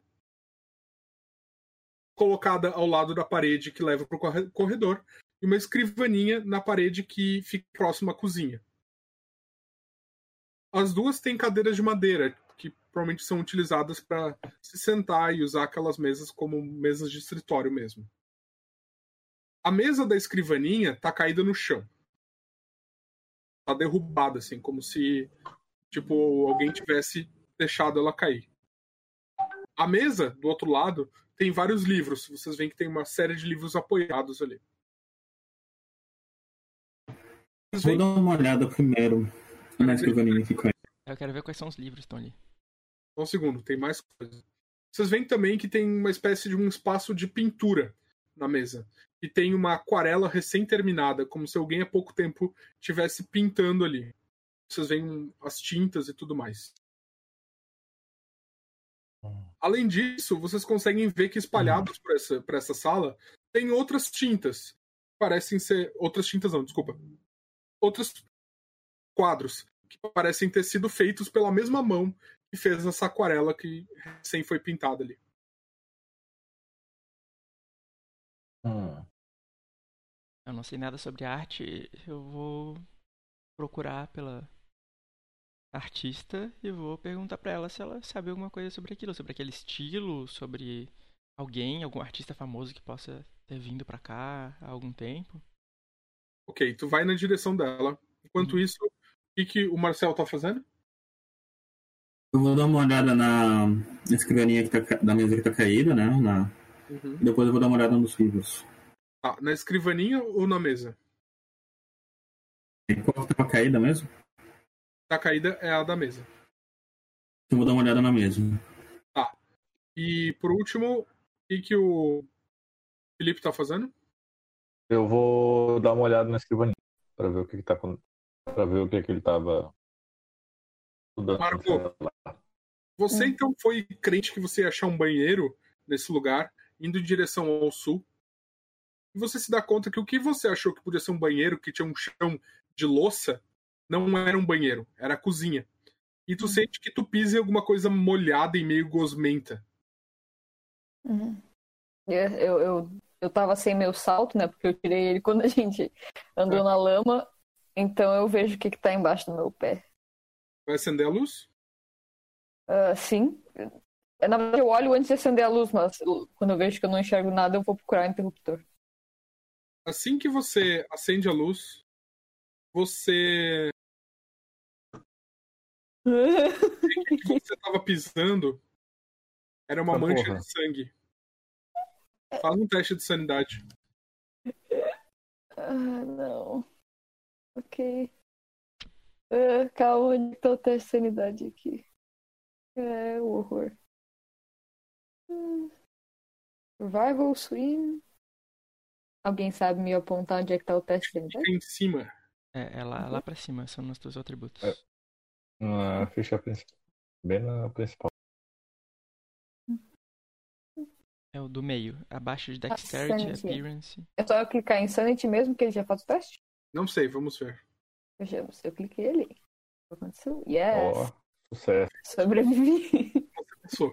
Você respira fundo, tranca a respiração, assim, não, é só uma mancha de sangue, pode ter caído, alguma coisa assim pode ter acontecido. Não é nada demais. Tá nojento, mas já passei por coisas piores. Uhum. E nisso é, vem chegando atrás de você o nosso biólogo marinho. Então, a gente encontrou. Eu olho aquilo ali e. Por favor, me diz que vocês não encontraram mais coisas desse tipo. É. Será que isso é sangue mesmo? Porque tinha bastante tinta lá atrás. Olha, eu ia ficar muito feliz se fosse tinta, mas a, a consistência no meu pé não parece. Eu quero me abaixar e passar a mão e ver. Eu já vi muito sangue na vida, já abri muito bicho. Quando tu se abaixa, tá? Primeiro, tu percebe que é sangue de verdade. Pelo cheiro, uhum. tem certeza que é sangue. Mas tu vê outra coisa. Tu se abaixa e vê que no chão antes a iluminação não é tão boa, né? Uma luz elétrica Uhum. relativamente fraca que o gerador consegue fazer. Então, vocês não conseguem ver tantos detalhes assim no chão e tal. E quando você abaixa, tu vê que entre é, essas tábuas de madeira que tem no chão, tem três medalhões, mais ou menos desse tamanho, como se fossem grandes moedas. No chão, próximo a essa mancha de sangue, próxima à escada que leva pro farol.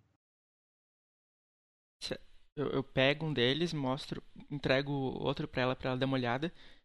E olha, isso é tipo um crachá, uma coisa assim? Não, é como se fosse uma moeda mesmo. E olhando mais de perto, ela é dourada, parece ser de ouro mesmo. Eu vou dar uma olhada nas gravuras, se tem alguma coisa ali que possa me indicar de que época é isso. É, ou de que local. Ok. Você consegue ver que da onde é, vocês não têm ideia. De um lado, vocês veem que tem uma espécie de um obelisco. E do outro, um monte de símbolos estranhos, esquisitos que vocês nunca tinham visto antes. Esse obelisco lembra a forma do farol? Não. É um obelisco como se fosse algo muito antigo, sabe? Uhum. Claro, no sentido de que é uma coisa falocêntrica, assim, Uhum. fálica, um objeto fálico, sim. Mas fora isso, ele parece ser uma espécie de um, de um objeto realmente antigo, ancestral. Enquanto isso, lá no escritório, nós temos o David e o nosso antiquário investigando. É, quem é que estava na escrivaninha? Eu. Ok. Segundinho. Tá. Você vê que a escrivaninha tá fechada. Nossa. Tipo, Uhum. sabe, uma, uma gaveta fechada? Uhum. Eu vou. Ah, tá. A chave não deve estar ali. Será que eu, eu posso tentar Eu não abrir falei que tava ali? Ah, tá, perdão. Perdão. Eu vou abrir ali a escrivaninha para ver o que tem dentro. Ok. Você abre, é uma, tipo uma gavetona, assim. Você vê que tem uma caneca de café. Tá pela metade. Você vê que tem vários materiais de papelaria, tipo envelopes, selos, papéis, aqueles potinhos de tinta, caneta tinteiro. E tem uma pilha de correspondências, sabe? Tipo cartas abertas que foram trocadas. Uma pilha Uhum. delas. Hum. Eu vou pegar uma, de... pegar uma delas para ver mais ou menos se tinham nomes ali. Para saber quem estava escrevendo as você vê que aparentemente elas são enviadas por um senhor Cassidy e são de várias pessoas diferentes, não são tipo é, é, tipo da mesma pessoa e são sempre endereçadas para lugares como joalherias, relojoarias, coisas parecidas. Tá. O conteúdo da carta é tipo é algo casual ou Quer fazer um teste de usar a biblioteca? posso? Fazer. vou abrir aqui. Liberty.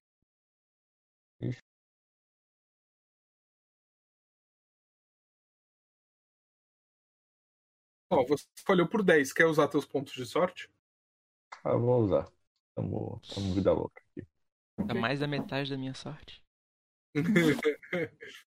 Bom, você consegue perceber que essas cartas estão organizadas por ordem cronológica. Aparentemente, elas foram todas enviadas por volta de fevereiro, um ou dois meses atrás. Uhum. É, além disso, olhando por cima, todas elas parecem ser referentes a avaliações feitas sobre algum objeto que foi enviado. assim. E elas são cartas muito padrão, assim, tipo dizendo, dando uma resposta é, sobre o valor do, daquele objeto, sabe? Como se alguém tivesse enviado um objeto para ser avaliado e receber uma avaliação técnica ali. Tem uma carta que chama a tua atenção por ser diferente. É, vou te mandar ela. É um handout. Você pode, se você quiser, Uhum. é, dar uma olhadinha e compartilhar as informações que você quiser com os outros jogadores. Se quiser Claro. liberar pra mim, eu coloco na tela aqui e não olho. Vou liberar primeiro para ele. E aí depois ele pode falar disso se ele quiser. Tem em português e tem em é. inglês. Eu vou te mostrar. O português pode estar meio pequenininho, tá? Uhum. Não, pode mandar em inglês, tem, tá, tá aqui bonitinho. Beleza, eu vou dar aqui.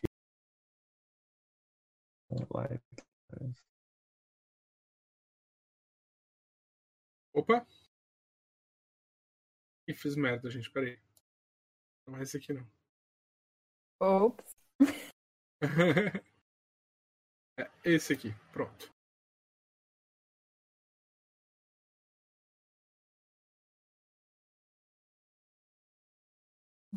Te mandei.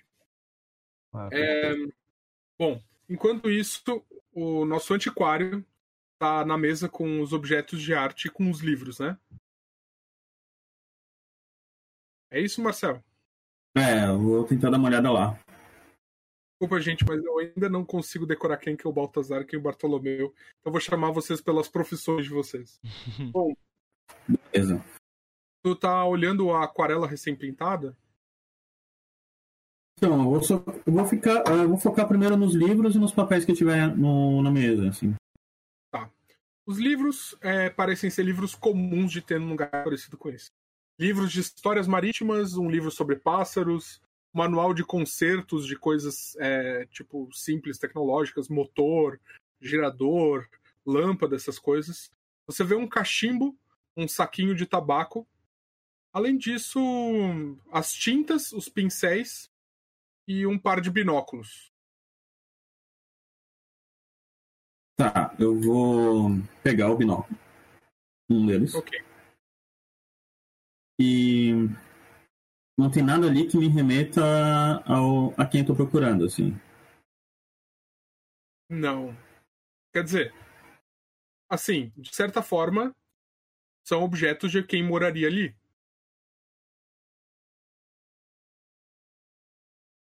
Ok. Eu vou chamar a Margot.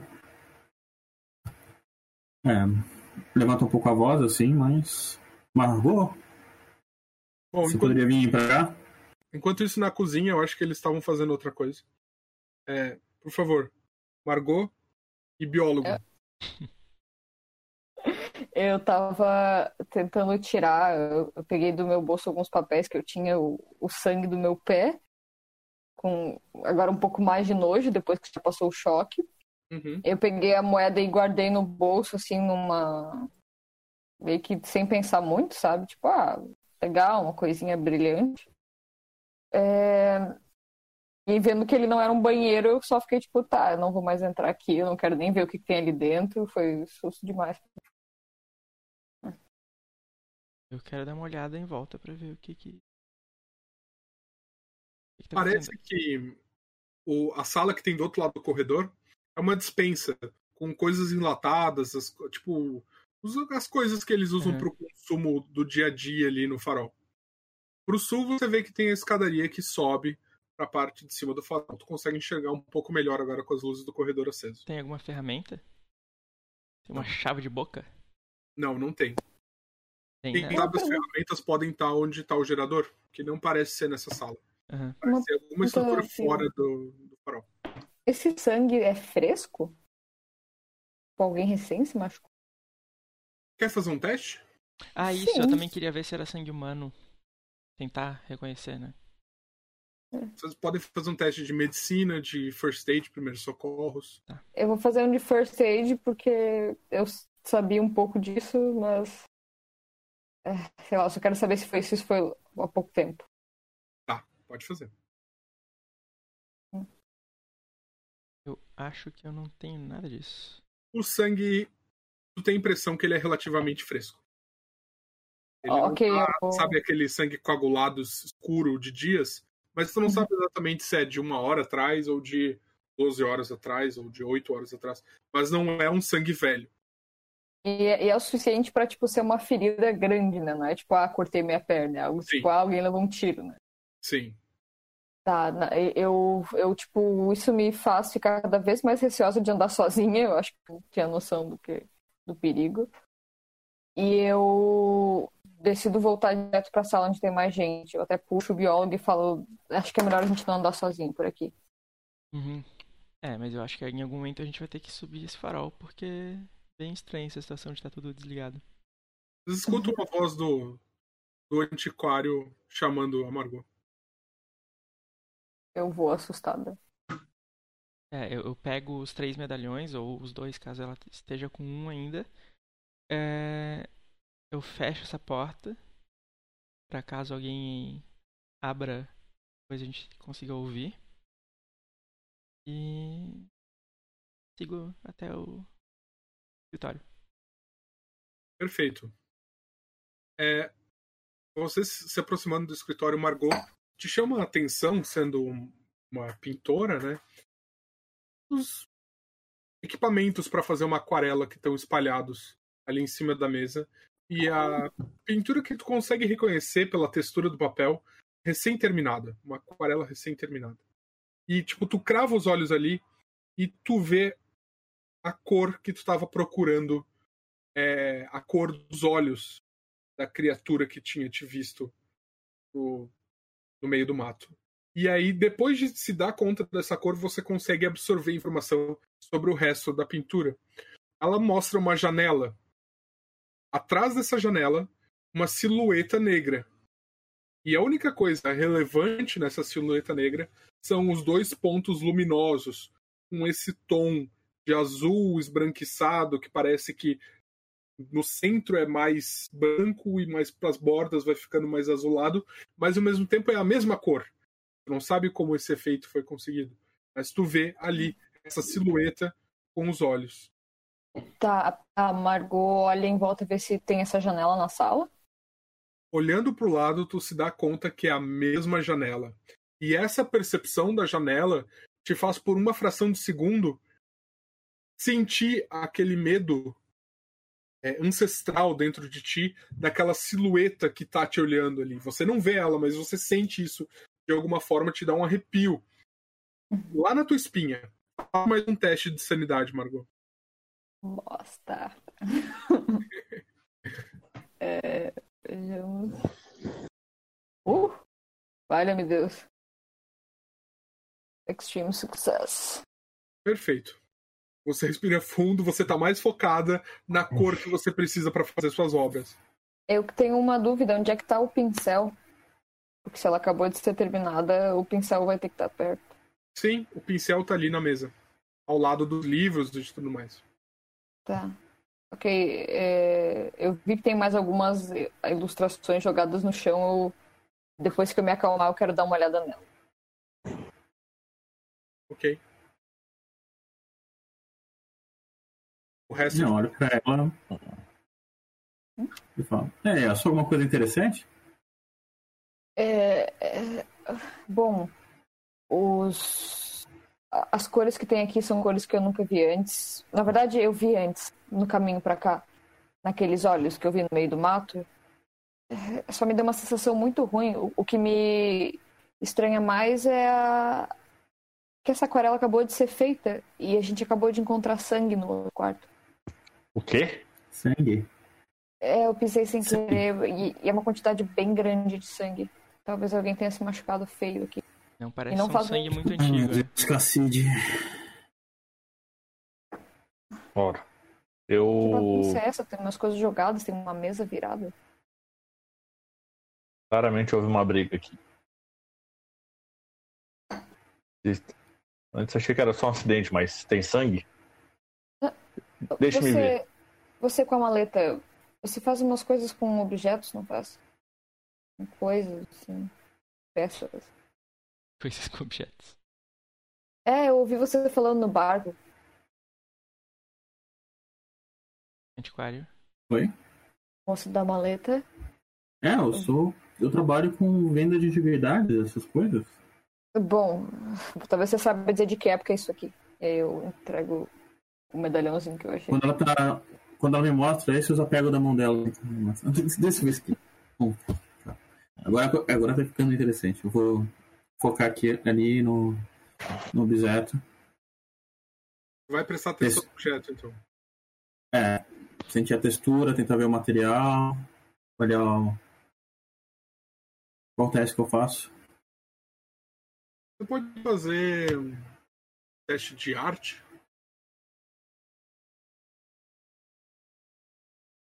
Libertar arte. Vamos achar uma outra habilidade, ou de repente. é, uma habilidade pra avaliar História. appraisal. Ok. é, eu só preciso estar agora na.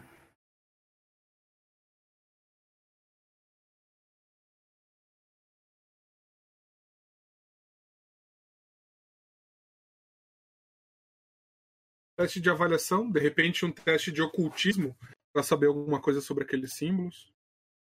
Então, é... tenho história. Não estou usando aqui avaliação aqui. Pode falar.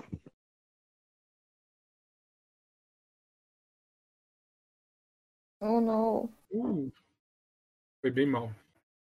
Posso usar sorte para diminuir? Pode, mas tu vai ter que baixar bastante, né? É... Ah, eu vou fazer isso mesmo. Ok. Quanto que é? Tu vai ter que É. baixar de 77 para 55, são 22 pontos. É, eu vou reduzir minha sorte a metade, mas vai. Quê? Eu tenho 50 de sorte? Ok, tu vai gastar. Ok. Porra. 22. Olha, tu nunca viu uma moeda assim. Ela parece ser feita de ouro, e disso tu tem certeza. É, e pelo tema, principalmente da parte de trás, os símbolos que estão espalhados por ali, tu vê que ela te remete a alguma algum tema aquático. Como se tivesse alguma relação a divindades aquáticas, divindades do mar ou algo assim. Te lembra, sim, muito suavemente algo que tu já viu em Ilhas dos Mares do Sul, sabe? Aquela coisa assim de cultos de ilhas de, espalhadas ali no, no Oceano Índico, no Oceano Pacífico, mas exatamente tu não conhece. Isso te faz levantar uma curiosidade muito grande. Se é algo que tu não conhece, pode ser extremamente valioso. E tu tem certeza assim que elas no mínimo valem o peso delas em ouro, que ali cada uma deve pesar mais ou menos umas 100 gramas, é muito dinheiro. Tenho a impressão. Ter sido o porquê do teu velho amigo ter entrado em contato contigo, já que tu é um vendedor desse tipo de coisa. É. Eu. Pessoas. Então.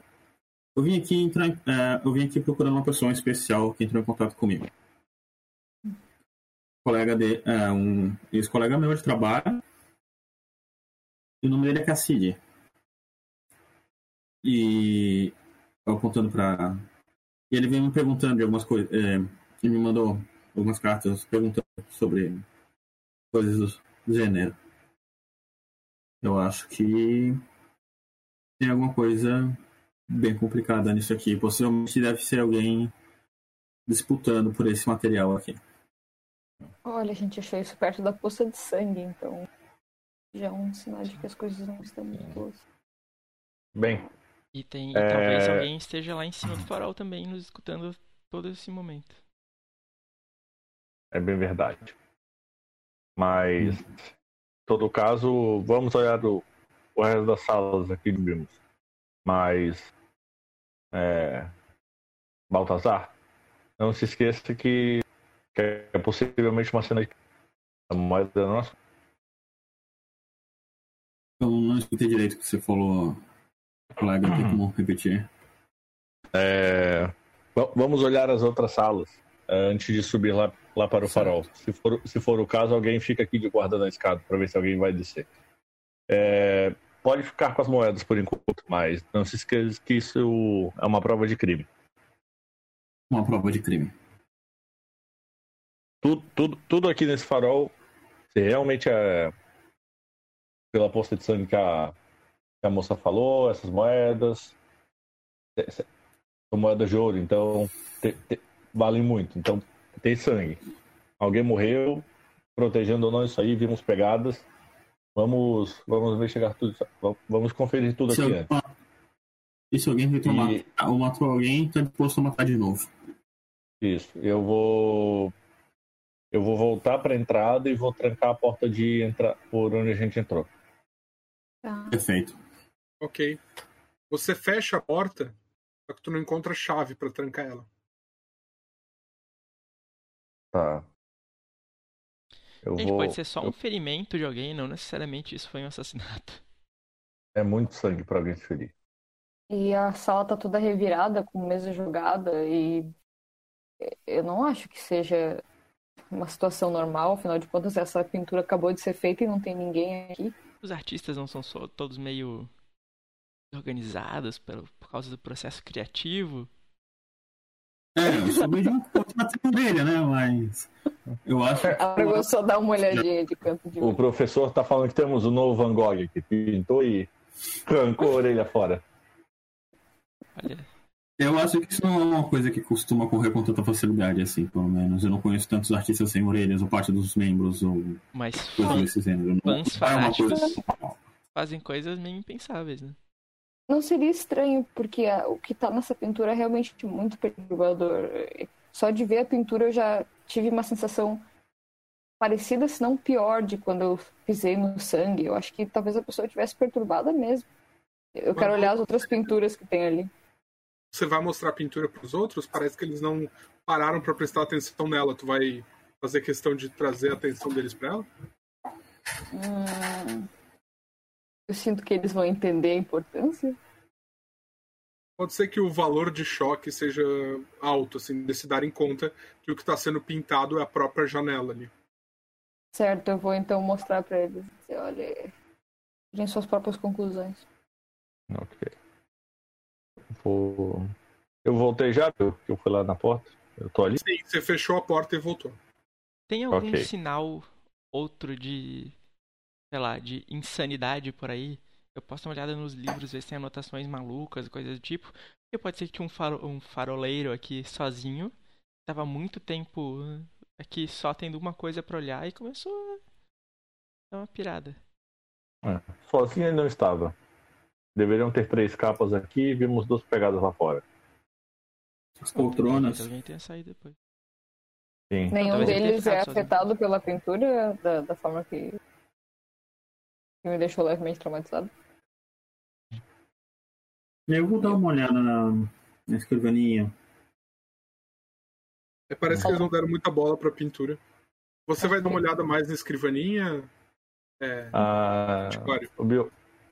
Oi. Viu? Aqu- Aquela carta que eu achei eu vou guardar comigo, a princípio. E eu vou. Enquanto o- antiquário vai ver a escrivaninha, eu vou no cômodo número 2. Ok. Você vai na direção da cozinha. Beleza. É... Antiquário, você tá olhando mais na escrivaninha. Você percebe que tem uma gaveta na parte de baixo dela. Tá trancada. Tá trancada? A gaveta de cima tá aberta e aparentemente o. O Dave mexeu nela e revirou. Você vê que tem uma série de cartas, você vê que tem materiais de escritório, você vê que tem uma caneca de café pela metade. A, a gaveta de baixo Ah. tá Eu vou fazer o seguinte, eu vou primeiro dar uma olhada onde o colega venceu antes, porque eu, eu me lembro que o KC tinha uma mania de ficar anotando coisas no papel e tal, tentar ver se encontra alguma pista em relação a isso, ou ao estado dele. E depois eu vou dar uma olhada na, na escrivaninha, tentar des- destrancar, mesmo que seja com certa brutalidade. Bom, a princípio você percebe que as cartas que estão ali têm a letra dele mesmo. Isso já, tipo. É, te, tipo, te chama atenção de cara, assim. Tem muitas cartas que ele recebeu, endereçadas para ele, e parece ter uns esboços assim, que ele não chegou a mandar ainda. E essas cartas que foram é, enviadas de resposta para ele parecem ser cartas parecidas com o que você respondeu. Se bem que você já era um amigo dele, né? Então era um pouco diferente. Mas era sobre questões de avaliação de certos objetos. Entendi. Eu... Ok, eu vou dar uma passada rápida assim e, e vou pra, pra gaveta, ela tá trancada. Como é que você tá pensando em destrancar ela? Oi? Como é que você tá pensando em destrancar ela? Bom, Vou ver aqui se eu tenho um, alguma coisa de conhecimento prévio. Ok, vai pensando isso. Enquanto isso, eu quero Certo. saber o que o biólogo tá fazendo. Eu tô tentando ver se eu acho. é, eu quero fazer duas coisas. Um, olhar para os quadros e ver se tem alguma criatura com membranas interdigitais desenhada nos quadros. Uhum. E quero ver se um desses livros parece um, um diário ou um livro de criaturas marinhas para ver se tem alguma anotação sobre esse bicho. Ok. É, Margot, o que você tá fazendo? Eu tava olhando as outras pinturas que tinham na sala. E eu também queria ver, assim, analisar um pouco mais de perto aquela pintura na minha mão para ver que tipo de tinta foi usado naquele azul, porque me interessa como artista. Perfeito. É, eu vou fazer o seguinte, então. Primeiro, é, você examina todas as outras pinturas. Você percebe que as outras assim não chamam muito a tua atenção. São pinturas assim, de um artista iniciante que não é muito bom o que está fazendo e está testando, assim, pintando o céu com umas gaivotas, pintando uns objetos em cima de uma mesa e tal. Mas uma dessas gavetas claramente mostra o lugar ali que vocês estão. Você consegue ver a mata, você consegue ver o farol. E te chama a atenção que tem uma, uma espécie de uma silhueta negra entrando na mata. É a única outra pintura que tu encontra uma relação com a pintura da silhueta na janela. Ok. ah, atrás dessa pintura que eu tô vendo na minha frente e da que tá na minha mão, tem alguma assinatura, algum nome, algo assim? Não tem uma assinatura, mas tem uma data. 14 de fevereiro de 1926. Uns dois meses antes que vocês estão agora. Ok. É, a- agora, agora o, o biólogo, você está olhando para as diferentes é, figuras apresentadas ali e principalmente para a silhueta negra na, na janela. Faz um teste de, de biologia, de ciência e biologia.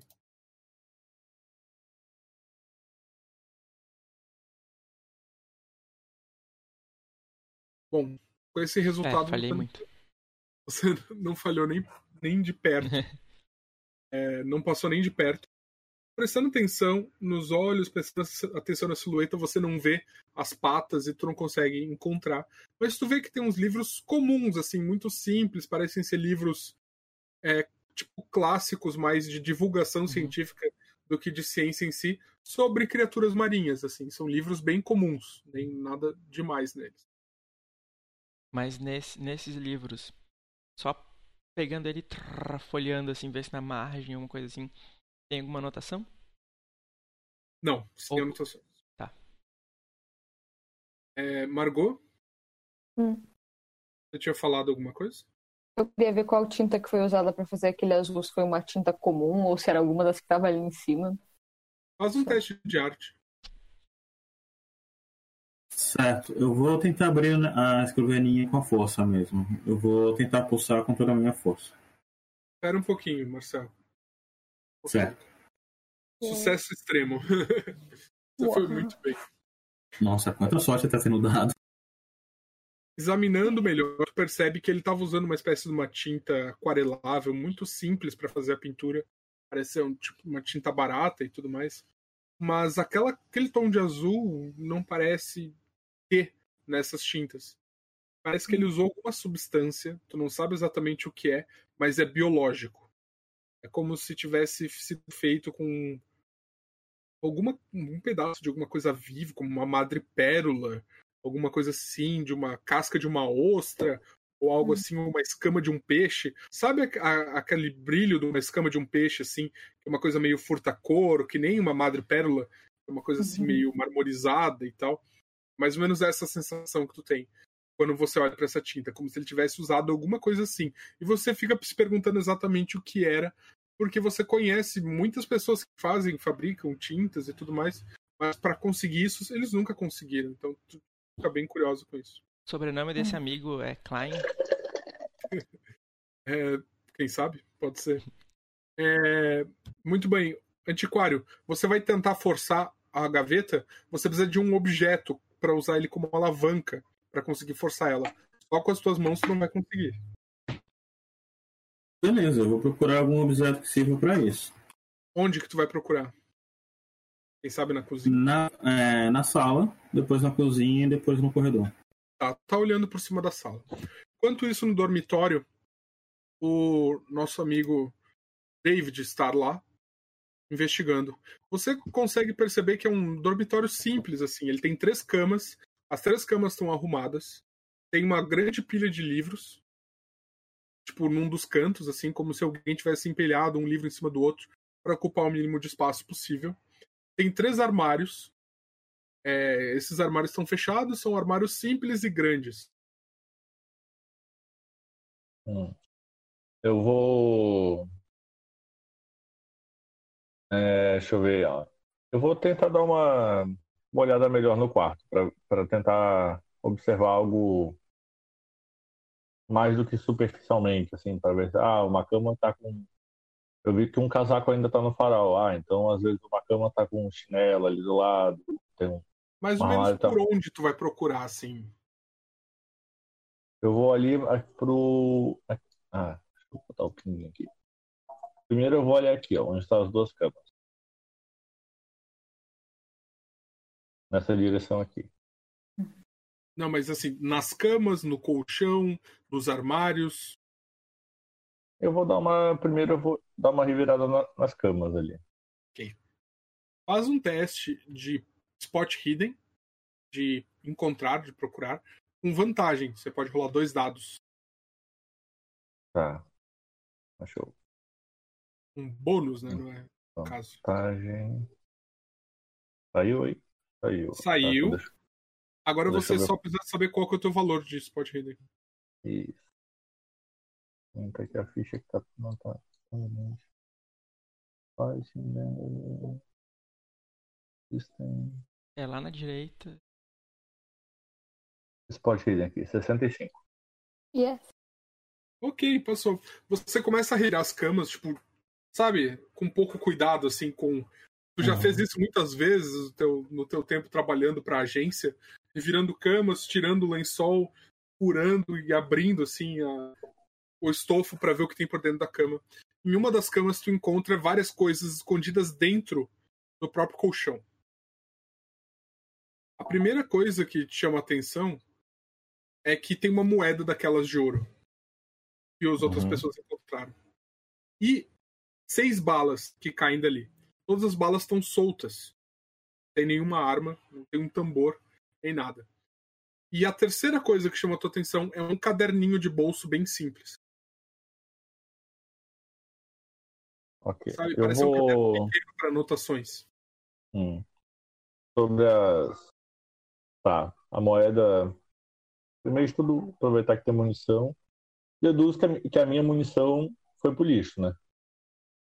Como eu Não, a gente quer chamar. Funciona, funciona igual. Ah, tá. Então eu vou guardar as balas no meu casaco. Vou dar uma olhada na moeda. Ok. Você vê que é uma moeda igual àquelas que os outros encontraram. Ela tem um obelisco de um lado. Ela tem assim esse tamanho de um pires pequeno. Um obelisco de um Uhum. lado. Do outro lado, esses símbolos estranhos. E ela é de ouro maciço. Ok. Agora eu vou dar uma olhadinha no caderno. Você percebe que, primeiro, é a letra do teu amigo. Eita porra. Segundo, parece ser uma série de anotações bem simples. Te mandei aí.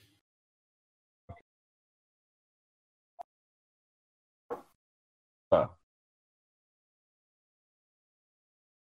A gente ouviu o é, Ernesto Baltazar falando muito desse amigo dele. Não sei, você falou? Eu falei. E algumas vezes na frente dos outros, agora, nesse momento, assim. Então, que- quem exatamente era ele? Por que, que ele estaria aqui pintando coisas desse tipo, meio perturbadoras? Ele é uma pessoa com muito pouco senso de autopreservação. Um, dois. Ele me mandou uma carta falando é, se eu ainda estava interessado em coisas exóticas estranhas, assim. E como eu conheço ele, eu sei que ele possivelmente se meteu em alguma confusão. É, eu vou considerar que vocês estão tendo essa conversa enquanto o Ernesto tá vasculhando a cozinha. E tu encontra uma faca, uma faca que tá boa, afiada, parece ser utilizável e pode ser usada para arrombar ali aquele, aquele negócio.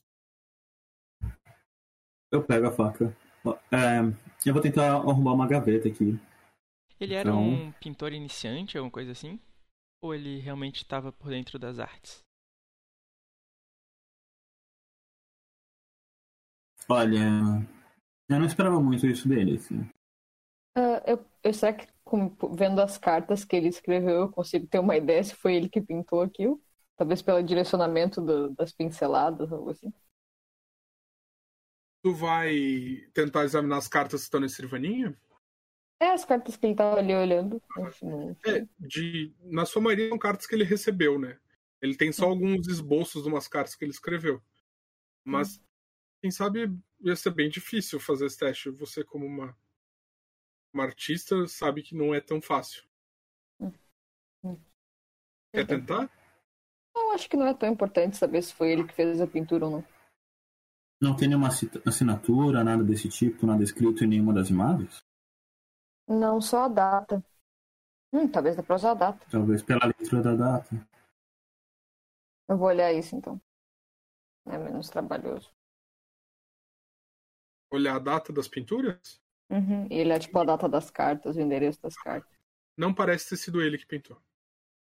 Bom, acho que se não foi o Cassidy que pintou isso aqui, talvez seja o amigo do Dave, o que eu acho meio estranho, porque ele é um agente. Seria um- uma habilidade E a interessante. terceira pessoa? Quem supostamente é? Alguém sabia quem mais poderia estar por aqui?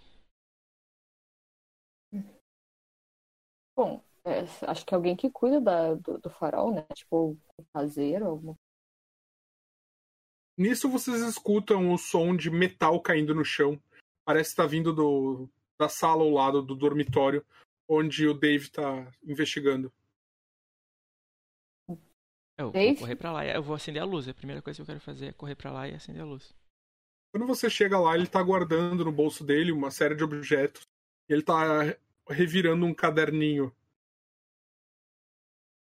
Encontrou alguma coisa interessante aí? Anotações de. Anotações de. De alguém que tá aqui. Só, só, só pude ver que, pelo visto, aqui, aqui tinham três pessoas.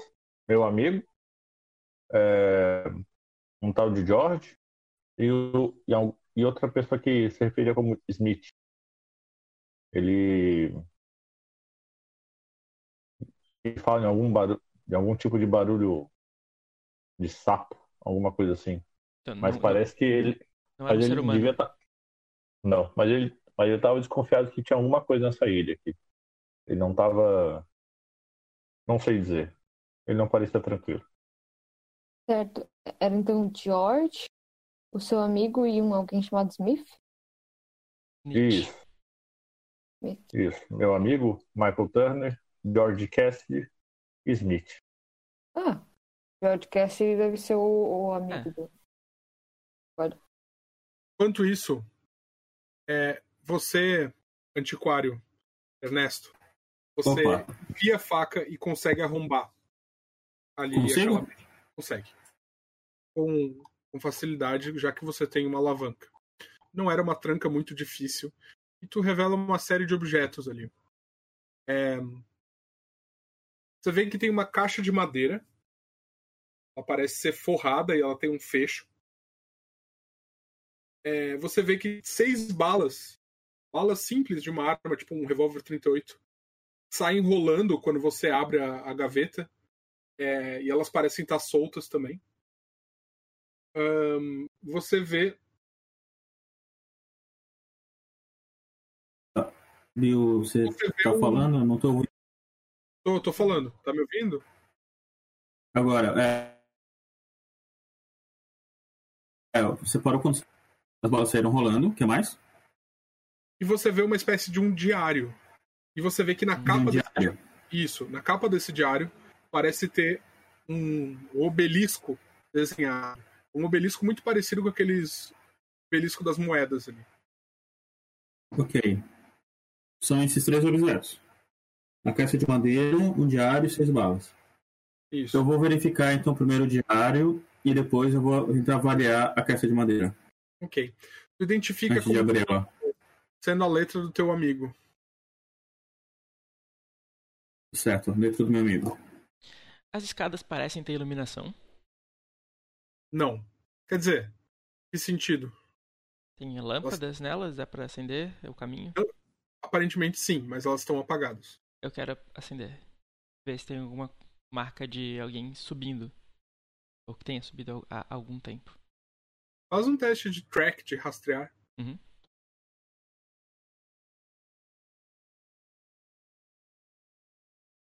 Nossa, eu...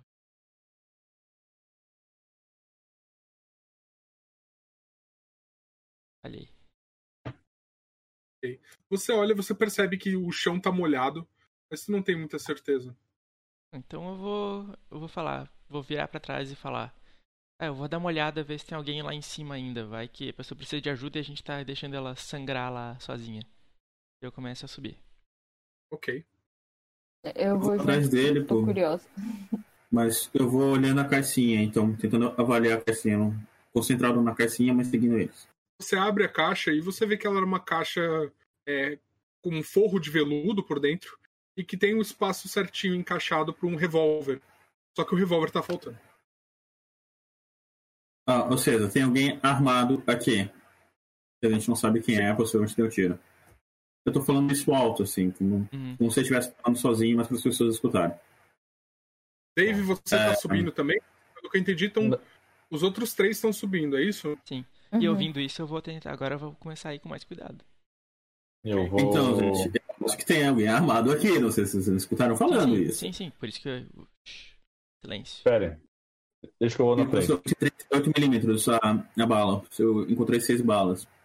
Né? Possivelmente. Né? Eu, eu subo, eu peço pra ir na frente, eu vou subir primeiro. Olha, A única pessoa aqui que saberia lidar com uma arma é amigo do Dave. Então eu imagino que ele talvez tenha visto alguma cena aí de ilegalidade de tentar vender as moedas e foi tentar impedir. Então pelo menos a pessoa com a arma, a princípio, tá do nosso lado. Se teu Espero- amigo tinha algum princípio de loucura, ele era. Tem, tendia à agressividade, alguma coisa assim? Não, Michael era uma boa pessoa. Mas tá. Subindo a escada, eu vou. Eu vou puxar minha arma, deixar ela em mãos e vou subir na Ok. frente. E vamos considerar que talvez haja a possibilidade de a pessoa que tinha arma anteriormente não está mais com a arma.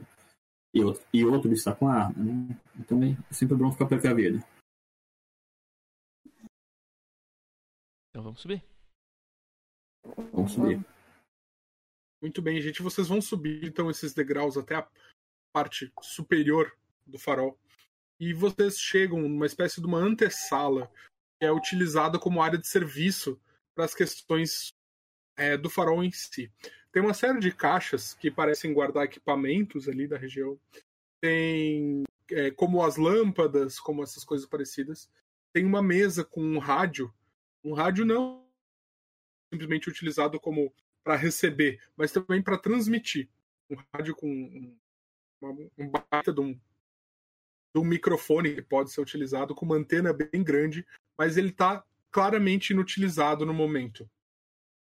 Vocês veem, além disso, uma bancada que tem um- uma série de registros, um livro registro ali, postado num canto.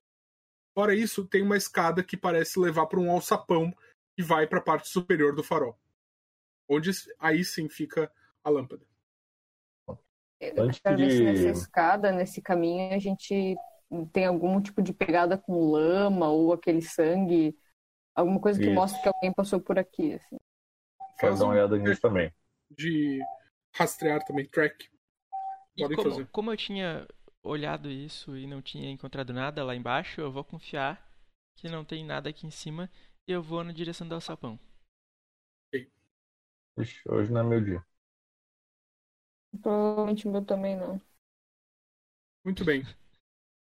Então o biólogo vai em direção ao sapão. Você abre o alçapão, né? Faz aquele movimento Uhum. Abrir, e vai subindo até a parte superior. Você percebe que está chovendo bastante e os relâmpagos estão iluminando essa parte é, do farol onde tem todas as janelas para que a luz pudesse passar e iluminar a região. Então, esse, tipo, essas janelas acabam refletindo essa luz natural e meio que dando uma certa claridade ali na parte de cima, apesar da, da luz local ali tá apagada.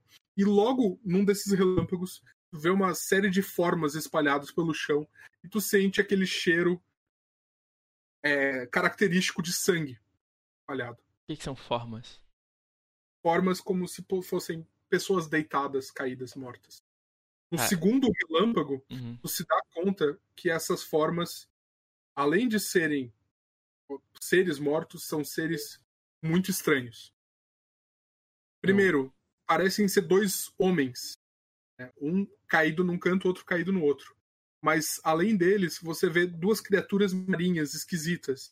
A princípio, tem um choque disso e essa criatura meio que começa a rondar os teus pensamentos assim que a luz se apaga e começa a te fazer questionar sobre o que, que você conhece sobre o oceano, sobre o mar. São criaturas que elas parecem ter uma forma humanoide, ela tem bocas enormes, olhos esbugalhados, elas têm é, espinhos espalhados para todos os lados, e elas têm um corpo completamente deformado.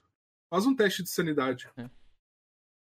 Já digo que eu estou maravilhado, não sei pro bem ou pro mal. Apaixonado. Ok. Teste. Você perde um ponto de sanidade só. E eu, antes de voltar e chamar o pessoal, eu vou dar aquela olhadinha nova, assim, sabe? E. e- antes de. Tipo, se- será que se eu espalhar essa notícia, eles vão querer que o, a espécie tenha o nome deles? Ou vão deixar que a espécie tenha o meu nome? Daí eu desço. E você faz esse questionamento, mas assim. Aparentemente você está estranhamente lúcido no momento. E eu Você saio desce- correndo pra trás falando, gente, tem, tem criaturas aqui em cima, parecem homens mortos, eu não entendi o que que é, talvez sejam coisas que a gente não conhece, talvez eu- ah, os amigos de vocês tenham conhecido alguma coisa e tenham ficado tão maravilhados quanto eu fiquei. Eu acho que todo mundo tem que ver. Eu, Que? eu, eu subo com, com a, com a arma assim na, na minha frente. Arma, ah, preparado. E eu vou Você seguir viu alguém vivo? Tem alguma pessoa ali em cima? Não sei se são Pessoas pessoas, mortas? são coisas esquisitas, meio humanoides, mas Calma é essa, esquisitas. rapaz. Eu fico olhando com a sobrancelha levantada, assim. É, já vi, Pessoas mostram você nessa calma. Eu subo. já vi Rapidão. baleia morta, já vi bichos maiores mortos. A gente acaba ficando meio anestesiado na biologia. Eu vou porque eu tô curiosa, ainda mais em relação à questão da cor. Né? Perfeito. Vocês sobem e vocês vão querer acender a luz ali do, do farol, na parte de cima? Uhum. Sim. si. A gente, eu, você- é, eu vou acender a luz do farol. Não um farol. Farol não tem como acender. O, o interruptor. A luz. Ah, eu vou acender a luz. É. Você acende o interruptor, então vocês conseguem ver mais claramente essa cena. E dessa vez você percebe que até um desses homens que você tinha inicialmente reconhecido como homens, biólogo, Hum. ele é muito estranho. Ele tem um corpo deformado, ele quase não tem nariz, ele tem uma boca larga, ele tem um pescoço cheio de dobras. Ele tá usando uma capa de chuva pesada. E assim, o corpo dele, ele é, é- é muito próximo ao corpo de um homem, mas com vários detalhes diferentes. A pele é acinzentada e meio espessa e grossa. Não parecem escamas. Ahn, quase. É entre uma escama e uma pele grossa e muito maltratada, sabe? É, e vocês percebem essa cena e veem essas criaturas.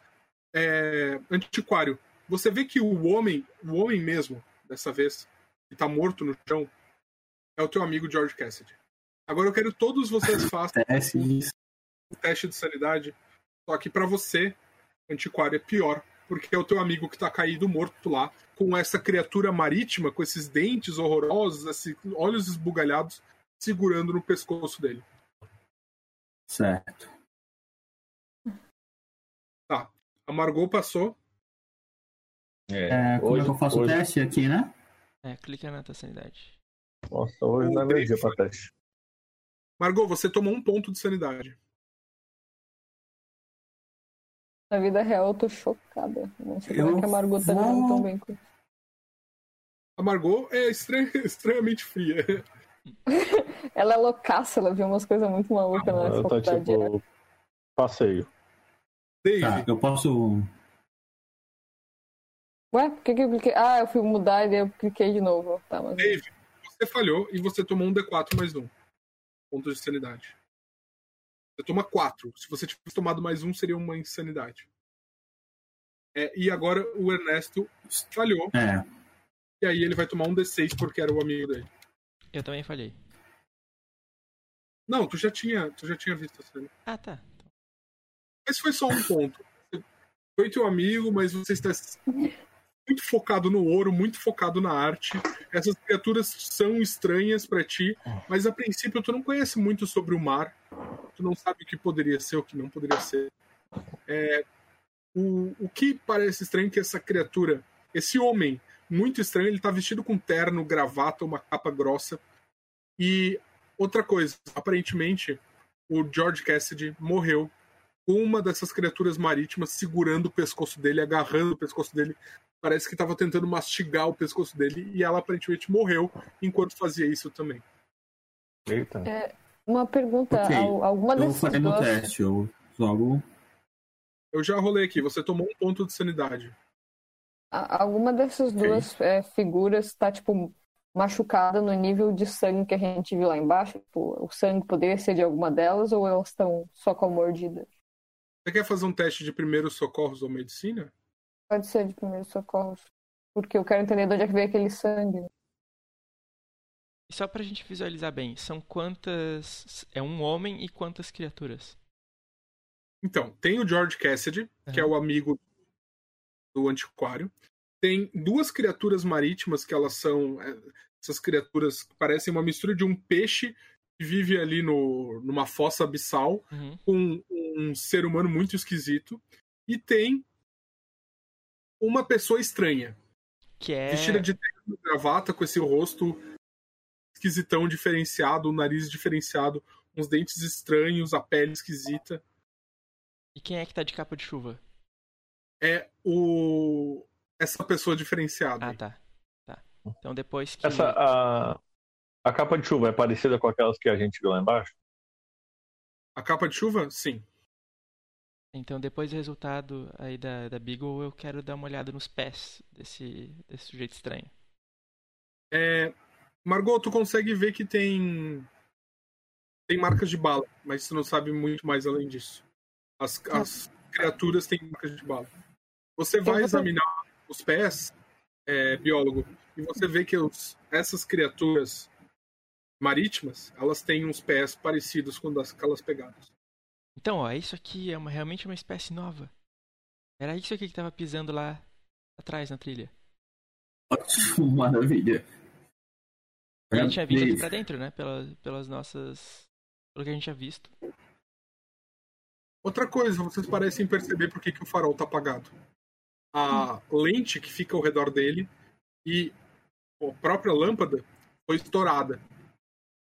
Vocês veem os cacos de vidro no chão. E a Nossa. própria é, janela tá com os painéis de vidro quebrado e tá tipo chovendo pra dentro e tá virando um- uma, uma poça assim empapada. Na sala de baixo não tinha uma lâmpada reserva, né? Tinha, mas as lentes foram quebradas também. Tá. Foi Eu vou assim, dar uma olhada. Eu vou dar uma olhada no, no Homem Estranho ali. É, os olhos Antes dele são disso, aquele azul que eu vi. Eu vou dar um tapa no ombro dele. É, você vê que os olhos deles estão fechados. Os olhos das outras criaturas estão abertos. E eles estão, tipo, como se não tivesse uma pupila mesmo, completamente arregalados. Ele não tem o mesmo brilho que tu viu inicialmente, mas tu vê de certa forma aquela cor esquisita. Moça, esses bichos estão mortos mesmo? Pelo que eu entendi, tá tá todo mundo morto. Não tem ninguém se mexendo? Não, não tem ninguém se mexendo. Não sei, não são humanos. É, eu não consegui ver direito, eu acho que eu tô um pouco impactada ainda, eu só vi que alguém levou um tiro. Talvez você possa dizer melhor do que eu. Sim. Ah, alguém poderia revistar por mim o Casside? Eu acho que eu não conseguiria fazer isso. Deixa que eu faço. Eu vou revistar daí o Homem Sapo e o. É. Tá, Ok. tu tá re- Obrigado. revisando os corpos. Enquanto tu tá fazendo isso, eu quero que o antiquário, o Ernesto, ele é a pessoa que tá mais pra trás. Ele inicialmente encontrou o corpo do amigo dele, ele aparentemente não tava interagindo tanto, espalhando o chão, olhando pro chão. Então ele ficou mais pra trás, mais por- próximo da escada. Eu quero que tu faça um teste de listen, de escutar. Teste de lista. Uhum. Enquanto Dave revira os corpos, dá pra tentar entender quais foram as situações da. co- como as mortes aconteceram? Se eram as duas criatura- criaturas lutando contra o homem esquisito e o George, ou eram as três criaturas contra o George? Faz um teste de inteligência. Pois bem. Fale. Eu vi, eu vi. Nossa, consegui falhar Nossa, ainda. olha a crítica. Você não... não tem ideia do que aconteceu. Acho que era um churrasco. Eles, leva- eles levaram um raio aqui, né? Parece.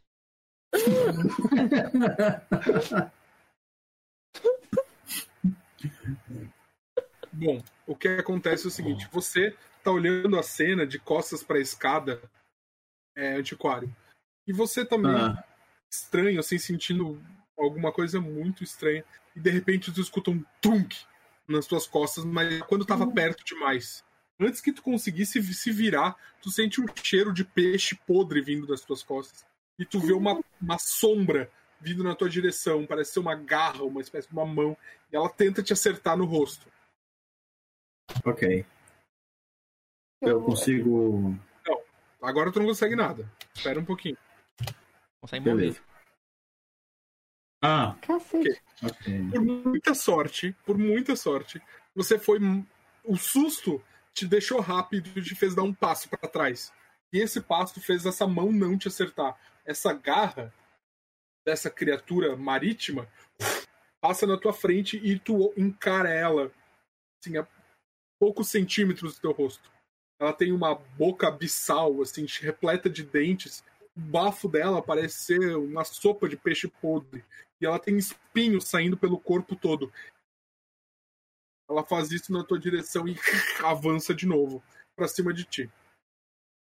A É, o que não que tu vai ouve isso acontecendo? Vocês ouvem, com certeza, só que ele vivenciou isso Sim, muito sim. mais intensamente. Uhum. O que, que tu vai fazer, Antiquário? Bom. É... Tem briga e tem esquiva, né? Ou briga serve pra esquiva?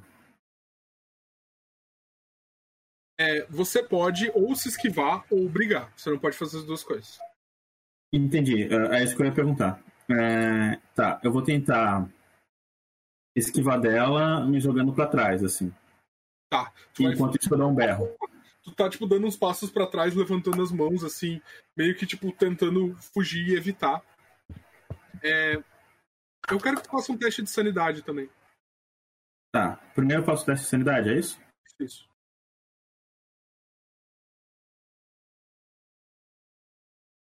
Segurei os dados e agora eu vou. Ok. Ok, consigo me controlar. tu tá conseguindo se controlar, tu dá os passos pra trás, tá conseguindo é, se manter pronto. Só que o seguinte, você vai ter desvantagem no teu teste de esquiva porque tem um monte de corpos, vidro e sangue no chão, tá? Vamos lá. Ok. É. O que que você vai fazer, biólogo? Você olha pra trás, escuta um grito e você vê uma sombra entrando dentro da, da sala. Eu me jogo. Eu me jogo direto lá de cima das escadas e na, na criatura, porque eu tô vendo o meu amigo ali morrendo, meu novo amigo. Sim, mas tu vai atacá-la como? Das tuas no mãos? meu corpo. aham. Ok. Vou tentar se o bicho tiver guerras, eu quero puxar ele pelas guerras. Ok. Beleza, pode. Faz um. Pode ser um Brawl. ataque de brawl. Treta. Você coloca as mãos na criatura e você sente que as suas mãos ficam todas cortadas. Esses espinhos que ela tem, essas escamas que ele tem, funcionam como pequenas facas Uhum. e machucam a tua mão. Você tomou um ponto de dano. Mas eu consegui tirar ela Sim. pelo menos de cima do Ernesto? Sim, você fez ela se virar na tua direção. Você Uhum. pode também dar o teu dano. Não sei quanto é o dano de. Você tem o damage bônus e o teu dano normal. Deixa eu ver aqui na tua ficha. Combate. Sem damage bônus, teu dano unarmed é um D3.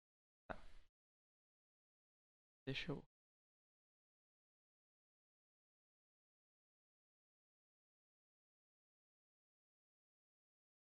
Dois de dano. Bom, tu percebe que as escamas, além de cortarem a tua mão, elas são grossas demais. Tu não consegue nem raspar elas, assim, não chega nem perto de, de fazer mal a ela. E ele não tinha guerras. Aparentemente tem, só que tu, na ânsia de se aproximar, Sim, sim. e as escamas protegem. Uhum. Muito bem. Margot, o que você tá fazendo?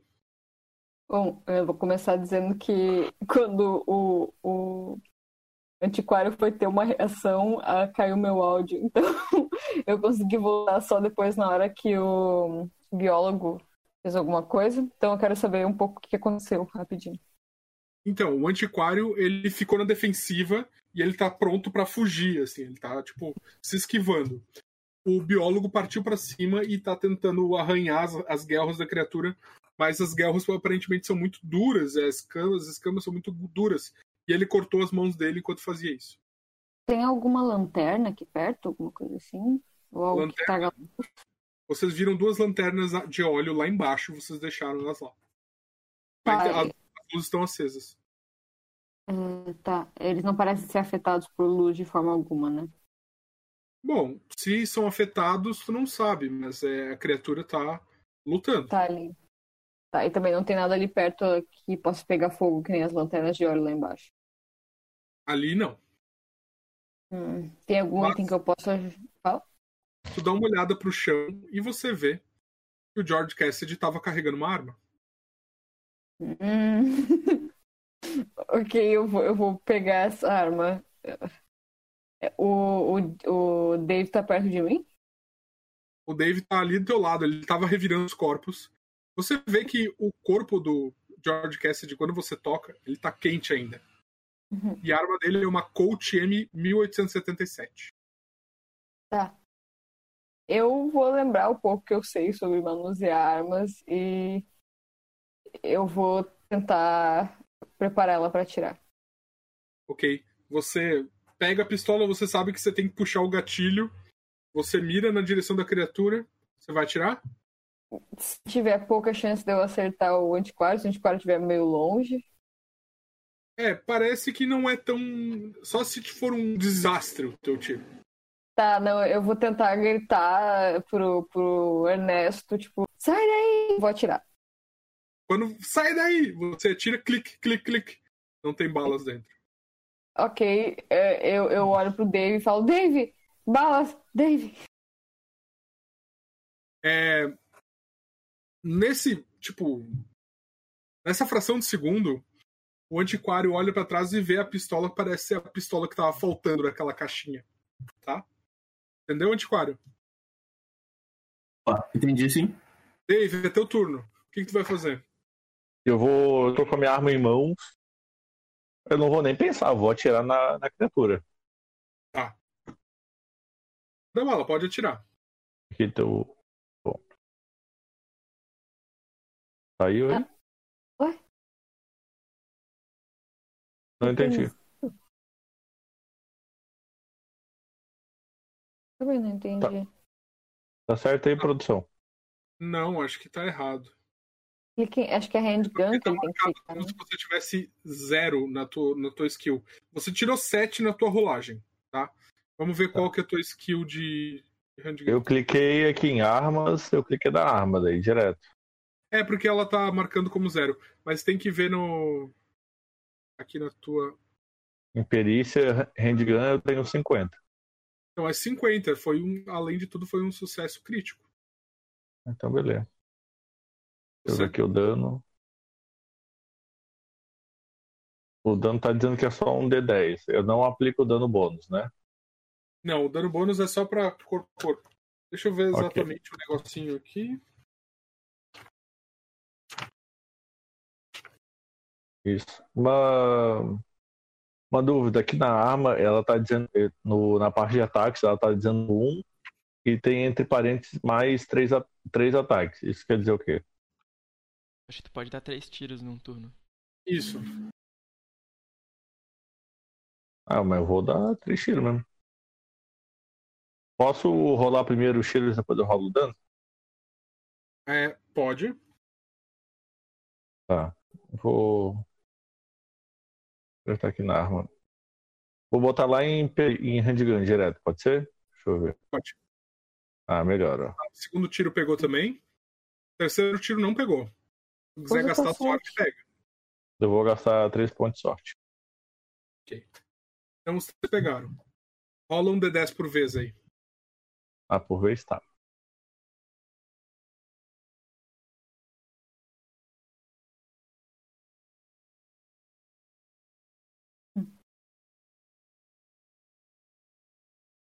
Ok. O primeiro tiro parece que pegar ela entre o tórax e a barriga e a bala entra e tipo começa a sangrar a partir de um buraco ali.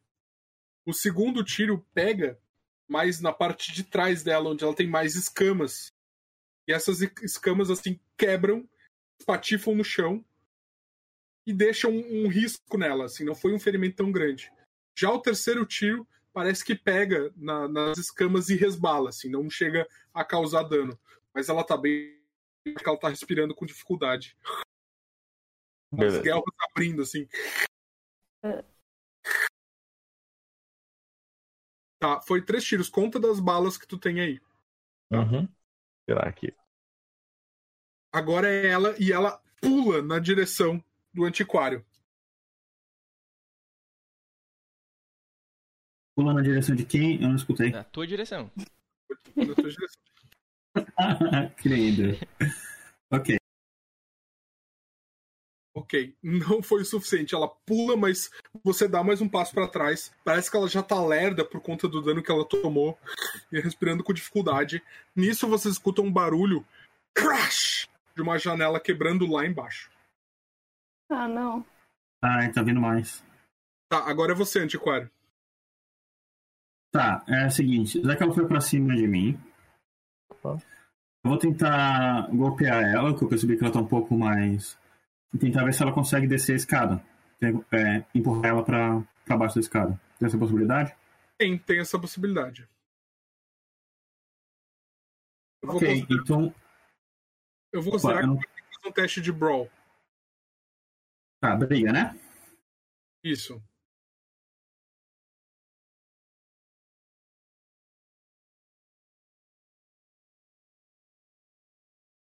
Vai, vai, vai, vai, vai, vai, vai, vai.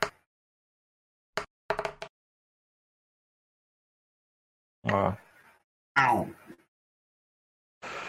E você tenta avançar pra cima dela com, tipo, teu pé pra empurrar ela pra longe, mas ela se vira e, tipo, tu nem sabe como chegar próxima dela.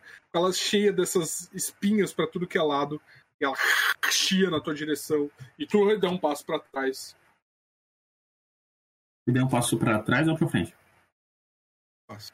Pra trás, É. ok. É o, é o lag, ele tá separando só nas partes de maior tensão, assim. né? Biólogo, é você. Então, ouvindo o barulho lá embaixo, eu quero me preparar pro pior. E eu quero saber se eu tenho uma faquinha, uma coisa assim. Comigo. Se eu não me engano, tu tem. Se você olhar na tua ficha, eu acho que eu vi que você tem uma Sim, espécie de uma faca bem Mas simples. eu não sei se eu perdi isso na. Não, tá contigo ainda. E eu quero, além disso, pegar um objeto. O bicho que levou os tiros, como é que tá? O bicho que levou os tiros, ele tá respirando com dificuldade. Parece que ele já parou de olhar pro antiquário e tá olhando na direção do David, que tá do outro lado da sala. Tem um armário, alguma coisa assim que dê pra uma coisa pesada que dê pra jogar por cima dele? Pelo menos pra atrasar? Hum, Não, ali naquela sala não. Tem uma cadeira? Não. A sala tem só os corpos espalhados e aquela parte central ali. Tu pode, de repente, pegar um pedaço de vidro, quebrar uma lasca de vidro e tentar acertar ele, assim, no pescoço. É, Tu, como um biólogo que conhece, an- analisa melhor, Hum. tu sabe dizer que os pontos fracos da criatura parecem ser a barriga e os olhos. Parece que tem menos escamas. Eu já vou pegar minha faca então e tentar com ela correr risco desnecessário. Tá bom? Vai querer mirar em algum lugar específico? Eu quero mirar nesse ponto fraco dela ali entre. Um pouco acima do. do peito, assim, entre. Pescoço. é, Meu pescoço, basicamente. Tá, um lugar. Tu vê ali no Que pescoço onde tem entre umas, umas escamas, tu tentar enfiar ali. É, então eu Tu quero vai- no, no lugar que tenha a guerra pra poder pra dar danos internos também nele. Tá, enfiar pelas guerras e. Ok, perfeito. Faça a tua rolagem com, com é, penalidade, desvantagem. Vai rolar dois dados e ficar com va- valor maior. Uhum. Passei nos dois. Porra, ok, sucesso nos dois. Pode rolar o teu dano. É um D3, se não me engano. É.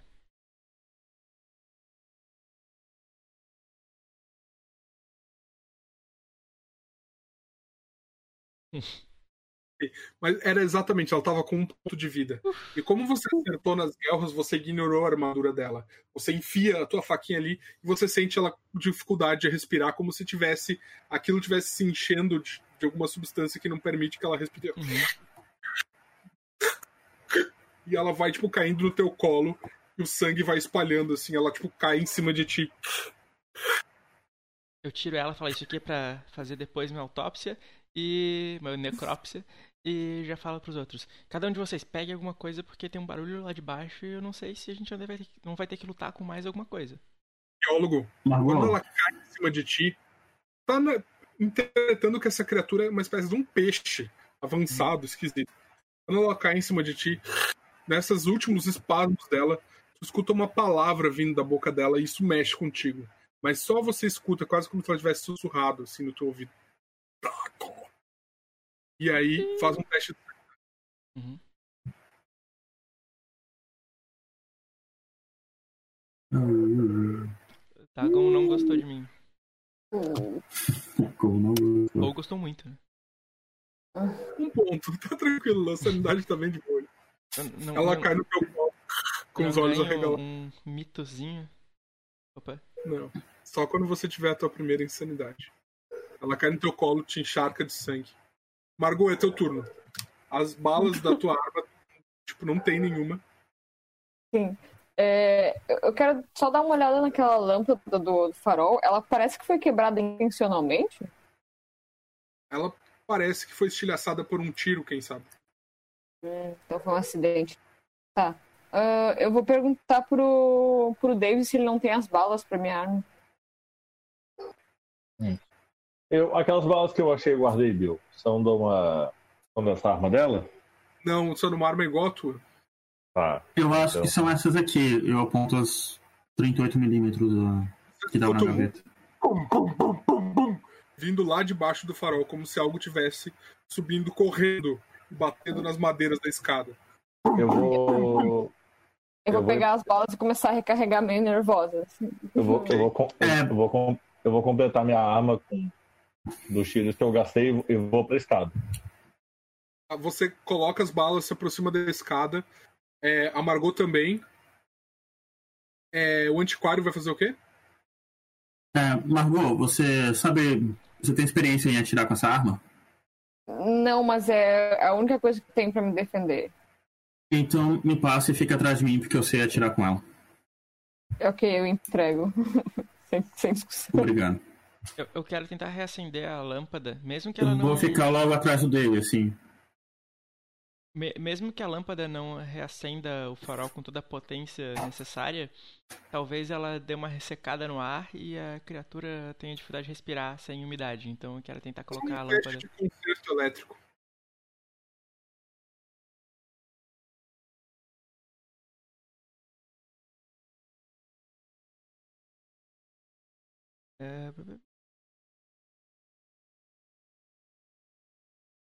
É... Eu só tenho Mechanical Repair, não tenho Electrical Repair.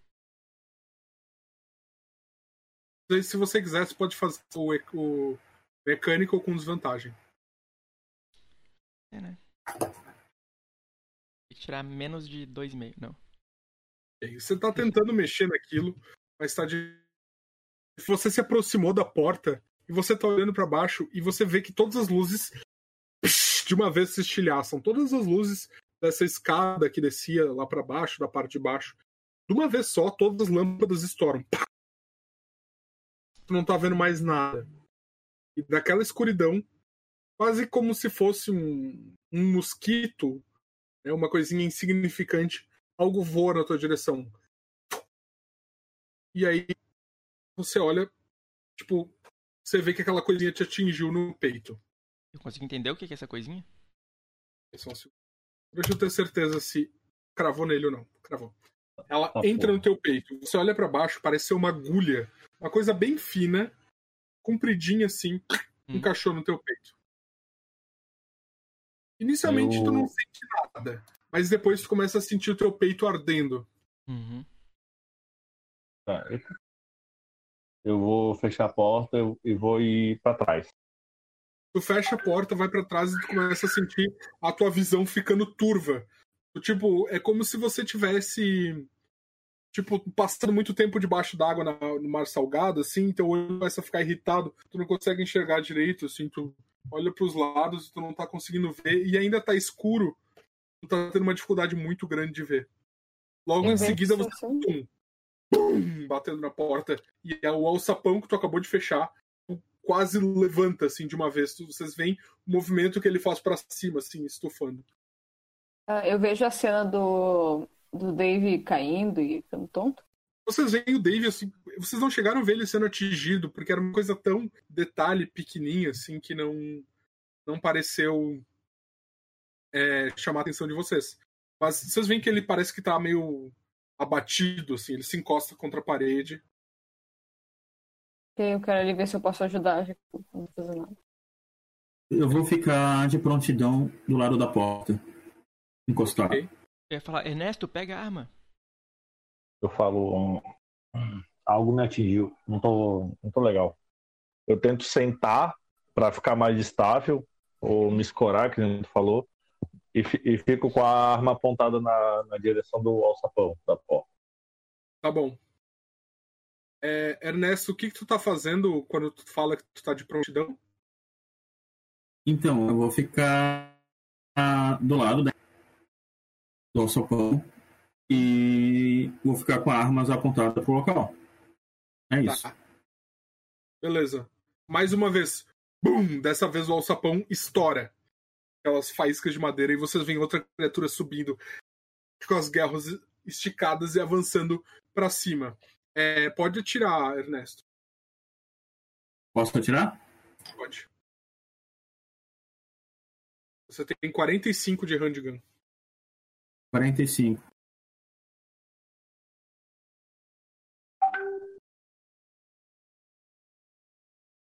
Uh! Dois. Ahn, Tá, essa arma é um D8 de dano. A um D8 do quê? Oito. Um D8 de dano e você pode dar três tiros também. Ah, então vou fazer os outros dois tiros. Uma sova.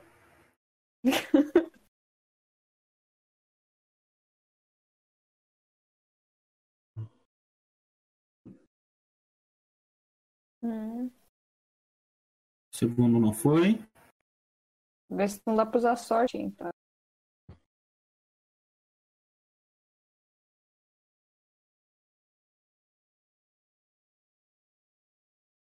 querer usar sorte pra vou- algum deles? Eu vou usar eh, sorte no. Bom, no de 55, né? Menos 10. Então tu acertou dois. Pode dar os dois tiros. Os dois danos. Um D8 pra cada um. Beleza. Jogar os dois de 8 de uma vez, né? Pode. Eles não são exatamente somados.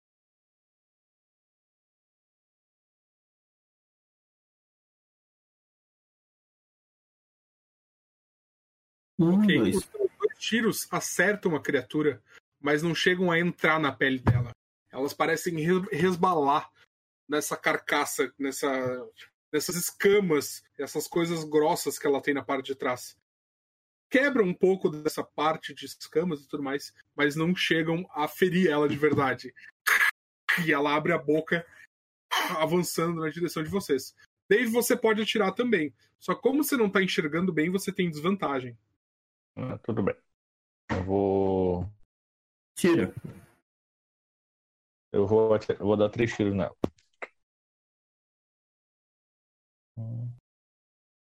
Vantagem. O terceiro tiro pegou. Beleza. Você tá, não tá conseguindo ver, você só vê o alçapão explodindo. Tu atira os três, pá, pá, pá, sem saber muito bem o que tá acontecendo. Ixi. Uh, mais um tiro que só resbala nela. Ela avança na direção do antiquário e vai tentar acertar ele com a garra dela. Ai, sorte, sorte, sorte, sorte, sorte. Azar por isso. Uh, uh, mais um, um ataque que não acerta. Tu dá um passo pra Eu trás. liso. Tá. Entre os- as outras pessoas, o que vocês vão querer fazer, Margot? Eu queria ajudar o Dave com as minhas habilidades de primeiros socorros pra ver se aconteceu alguma coisa que eu poderia ajudar. Mas Ok. senhora. Faz o teu teste de primeiros socorros. Eu aponto pra ela, pra ela já saber o que aconteceu pro meu peito, pra agulhinha. No first aid. Hum. Tá, aqui. Achei. Boa! Ok. Aí. Você tem uma impressão que isso pode ser um veneno, alguma coisa do tipo? Quase como se essa criatura conseguisse soltar esses espinhos venenosos. E aí tu lembra de uma coisa que tu escutou nas tuas aulas de primeiros socorros? Você chupar o veneno e jogar ele pra fora, pode ser que esse efeito passe. Então você tira rapidamente aquele alfinete dali, esse espinhozinho, e tipo, tu dá uma sugada no, no ferimento e gospe o, o sangue no chão. Assim que você faz isso, a visão do David já começa a melhorar e ele começa a enxergar um pouco melhor. Hum. Tá, só lembrando que isso só funciona na ficção, gente. Não façam isso. Não faço isso em casa. Pelo amor de Deus, não faça aí. É, Por favor. bom, biólogo, o que, que você vai fazer? A gente viu algum outro barco, talvez usado pelos. Quem tava aqui pra sair da ilha? A gente viu lá embaixo, alguma coisa assim? Não daquele lado, mas agora vocês estão na parte mais alta da ilha Uhum. e tá, tipo, relampejando. Vocês conseguem olhar ao redor e tu vê um cais que tem na parte sul. Além do cais na parte norte, tem um cais na parte sul. Nesse cais na parte sul, tem um barquinho encostado ali. Quão possível é escalar a parte de fora do farol pra descer É até o chão? Quase impossível. E qual a altura dele? Eu com certeza quebro as pernas se eu pular? Ah, sim, com certeza. Muito provavelmente vai morrer. Tem, tipo, 15 metros de altura. Eita. Pode ser tua última opção, né? Tu pode tentar fazer um teste de destreza pra passar pelo, pela criatura. Uhum. Eu vou fazer isso. Não sei nem quanto é a minha destreza, mas eu. Hum, Pode fazer. não. É. Você vai se meter entre a criatura e a porta e ela, tipo, te dá uma patada pro lado, tu cai sentado no chão. Uhum. E se eu puder, eu tiro a minha faquinha de novo, eu seguro ela na minha frente. Assim. Beleza. Agora é a vez dela novamente. Ela vai avançar na direção do antiquário. Que é quem ela tava enfrentando. Avançar na direção do. Você mesmo. Uh, dessa vez pegou. Ai, não. E foi um sucesso crítico. Ai, Opa, perdi. é, avançou em quem? Na tua direção. ela, Tá com lag agora. com a garra dela, ela grava no teu pescoço e puxa ela pra perto da, da boca dela. Tá. Ela me impulsou. É isso? Cravou a garra no teu pescoço e puxou pra perto da boca dela. E ela crava os dentes dela Ah. no teu pescoço. Ok, não foi tanto dano. Mas ela tá tipo com a boca e as garras cravadas em ti. E tu sente assim o teu pescoço sendo chupado, teu osso quebrando, a tua pele se dilacerando e uma dor tremenda. que horror. O Ok. que tu vai fazer? Ela tá agarrada em ti. Tá, eu tô com a arma. Eu vou enfiar a arma no peito dela e vou dar três tiros. Eu vou considerar o seguinte: Se eu- como você tá enfiando no peito dela, se você acertar, ela não vai ter essa armadura dela, tá? Pode rolar. Tá. Que ela realmente é as costas e a parte de- da frente, assim, dos ombros e a cabeça que ela tem essa armadura. No- na barriga e no peito não tem tanto. Dá os teus tiros aí. Tá. Porque sempre nessa música dá lag, né? E não consigo escutar direito.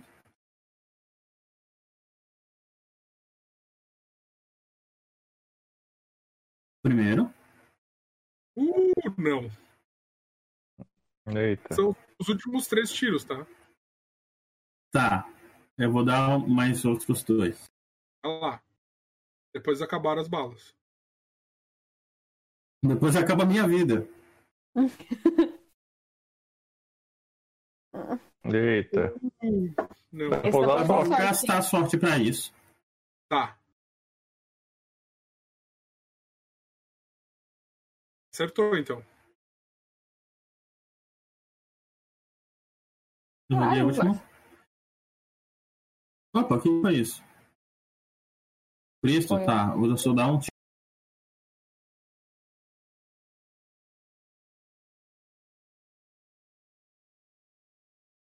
Tá, e aí? Só um segundinho.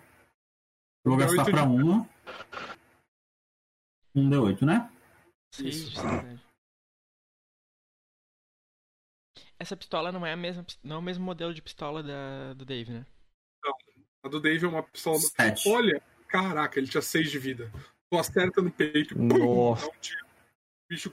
Ah, velho, eu vou enfiar a arma no peito. Eu vou. Ele, tipo, Eu vou olhar no olho da criatura e vou atirar. preso em ti ainda, tá? Vai matar na coronhada. Não, tu matou. Eu matei. Eu enfiei o negócio na, na criatura, olhei no olho dela e atirei. Dentes e as garras presas em ti, no teu pescoço, nas tuas costas. É, É. Alguém, alguém ajuda o cara ali, gente. Pelo amor de Deus. Biólogo, É, você quero... olhando Tá. pra fora, quando você olhou pro sul, você viu o barco. Quando Uhum. você virou, olhando pro norte, você viu três silhuetas andando. Parece que elas estão tentando se esgueirar, só que elas estão passando justamente na parte onde não tem mais um mato, indo em direção à casa. eu vou falar. Vamos tentar correr daqui porque não tem mais muito o que fazer. A gente não sabe lutar direito, não tem arma e tem mais bichos desses lá fora. Eu tento dar uma ajudada quem tá caído. Tá, qual é a conseguem minha condição? Eu não consegui escutar direito. Você tá com a criatura agarrada, você tomou aqueles quatro pontos de dano, mas você ainda tem pontos de vida. Não sei exatamente quanto de vida você tem, não sei se você tá notando aí. Você não tá notando. Mas você tá, tipo, Tá. morrendo, mas tá machucado. Vocês, Eu tenho vocês 11. levantam. Escuta, escuta aqui um pouquinho. Vocês levantam ele. E vocês querem sair correndo, né? É isso? Sim. Eu quero, pelo menos. Exato. Vocês descem as escadas correndo. Enquanto vocês estão fazendo isso, vocês Eu vou escutam recarregar a arma. a porta. Perfeito. Vocês escutam a porta bum, batendo uma vez. Bum, batendo a segunda. Vocês veem que a saída de vocês deve ser a porta da cozinha. Vocês correm na direção dela. Só que assim que vocês estão fazendo a curva na poça de sangue ali, uma vez vocês veem as figuras sombrias entrando pra dentro da casa. Eu quero que vocês quatro façam, façam um teste de destreza. Os quatro fazem ou um dos quatro? Quatro. Os quatro, né? Vamos ver se alguém vai escorregar na poça de sangue. Ah, Eita. não. Quanto? Ufa, meu Deus. Nossa senhora. Do jeito que tá minhas rolagens, eu não tava botando fé. Ok, por enquanto tá todo mundo passando. Não! É. Quer gastar por sorte, Margot? A mulher viu a poça. Eu tenho Margot. 60, eu vou gastar sim.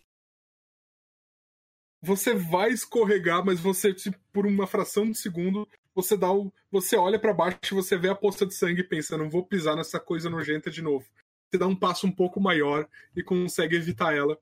Vocês correm pra baixo, descem a, a escada. Só, a escada não, desculpa. Descem a porta e começam a correr em direção ao sul. Só que quando vocês fazem isso, vocês veem uma criatura saindo do matagal na direção de vocês. Tinha mais um deles que estava no matagal, meio que esperando vocês. Ele começa a descer e ele anda meio tipo de quatro e apoiado nas patas e tipo brum, brum, dando umas, umas corridinhas assim. Eu quero que vocês façam mais um teste de destreza.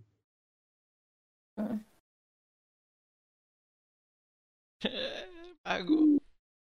Eu vou morrer. Eita. Ah, não tem sorte que me salve agora. Ok. Louco, Baltazar pegando mortal pra lá. Eu sou liso. Não, eu, eu vou. A, a minha eu vou usar minha sorte. Porque.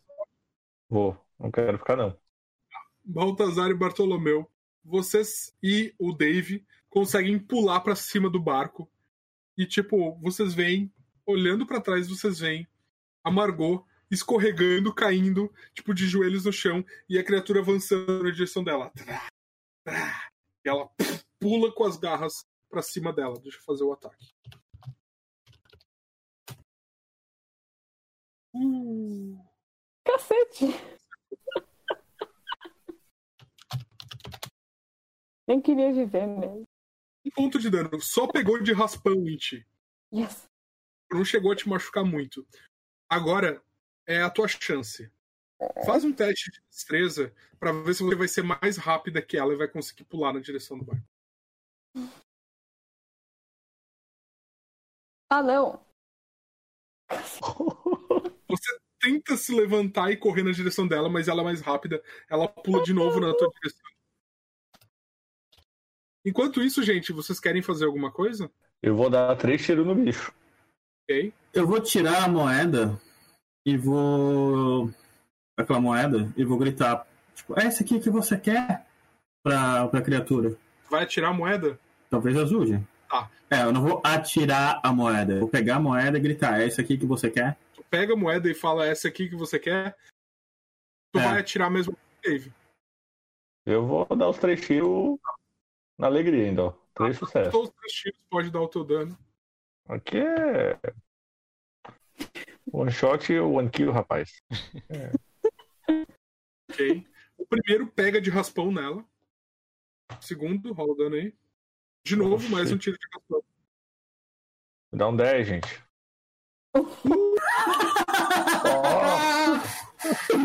Conseguiu. Na cabeça. Obrigado, Deus.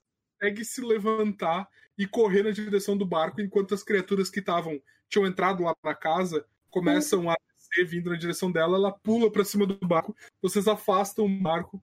As criaturas chegam até o pier e elas parecem que vão entrar na água. O antiquário tirou a moeda e tá levantando. O que que tu falou, antiquário?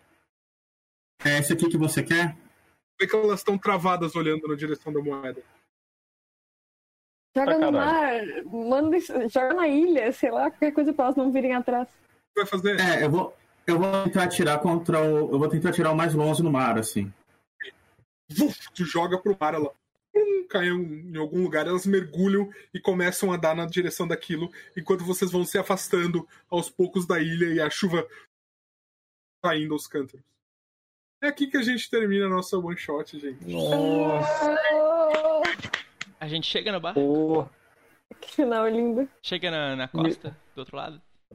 chegam na costa. É, eu acho que senhora. foi um pouco mais demorado do que eu imaginei, apesar de que tudo indica que ele vai demorar uma hora, demorou bem mais. É, mas foi uma, uma experiência bem interessante. Eu gostei muito de ter jogado com vocês. Vocês podem até pensar um pouco num epílogo pro personagem de vocês. O que, que vocês fizeram com essas moedas? Guardaram essa informação? O Jonathan estava se apresentando como David pro grupo. Ele vai contar isso para os superiores dele. Você, o que, que você vai? Vocês vão compartilhar essas informações que vocês acharam, os diários, e tudo mais. Mas a princípio a gente pode continuar essa história. Então fica essa possibilidade aí. O Possibilidade. que, que vocês Eu- acham? Gostariam de topo. Eu Quero continuar. Tô Eu acho que essa muito primeira- curioso. Essa primeira experiência foi É, legal. dá, tem uma boa ver. possibilidade para investigação. E foi. Eu E quero. o, Eu, querer- o meu personagem ia querer saber tudo, né? Então ele vai atrás dessas informações. eu quero fazer um desenho formal para tentar cadastrar na Sociedade Internacional de Biologia essa nova espécie. Quero conseguir um uma financiamento para pesquisa e levar o pessoal junto atrás desses bichos. Perfeito, Então- gente. Já que vocês querem continuar mesmo, a gente não precisa fazer um epílogo para isso, a gente pode continuar na próxima sessão. Mas lembrando que vocês iam ganhar alguns pontinhos de sorte e alguns É. pontos de sanidade por terem derrotado essas criaturas. É, então, e, Então, e tá. a gente vai tentar subir aquilo que a gente falhou? Um- Isso, claro. Vocês podem fazer as marcações. Sempre que vocês é, fizeram, fazem uma rolagem, um teste, vocês têm um fracasso, vocês podem marcar isso e fazer uma rolagem. Mas eu acho que a gente pode fazer isso na próxima semana. O que, que vocês acham? Ótimo. Uhum. Beleza. Na próxima semana ou quando a gente continuar essa história. beleza. Beleza, galera? Tentar Beleza. consertar os Ok, problemas técnicos. Ah, e eu quero fa- falar uma A coisa também. Margot conseguiu um pouco daquela tinta? Então, não porque eu não sei do que, que ela é feita. Mas isso vai ficar pra próxima história, porque eu não, eu não desisti ainda de conseguir esse azul. É porque se você tivesse pegado um raspado um pouco daquela tinta, você tinha uma amostra. Fica pra próxima. Eu quero Bom, mostrar... gente, Calma aí, eu quero mostrar aqui que a gente recebeu uma fanart Tô louco. e é o meu Ah. personagem. Tá na live aqui. É o biólogo. Cadê a fanart, gente? Quero ver. Live. Ai, que bonitinho. Ai, que legal. Arrasou. Muito obrigada, gente. Quem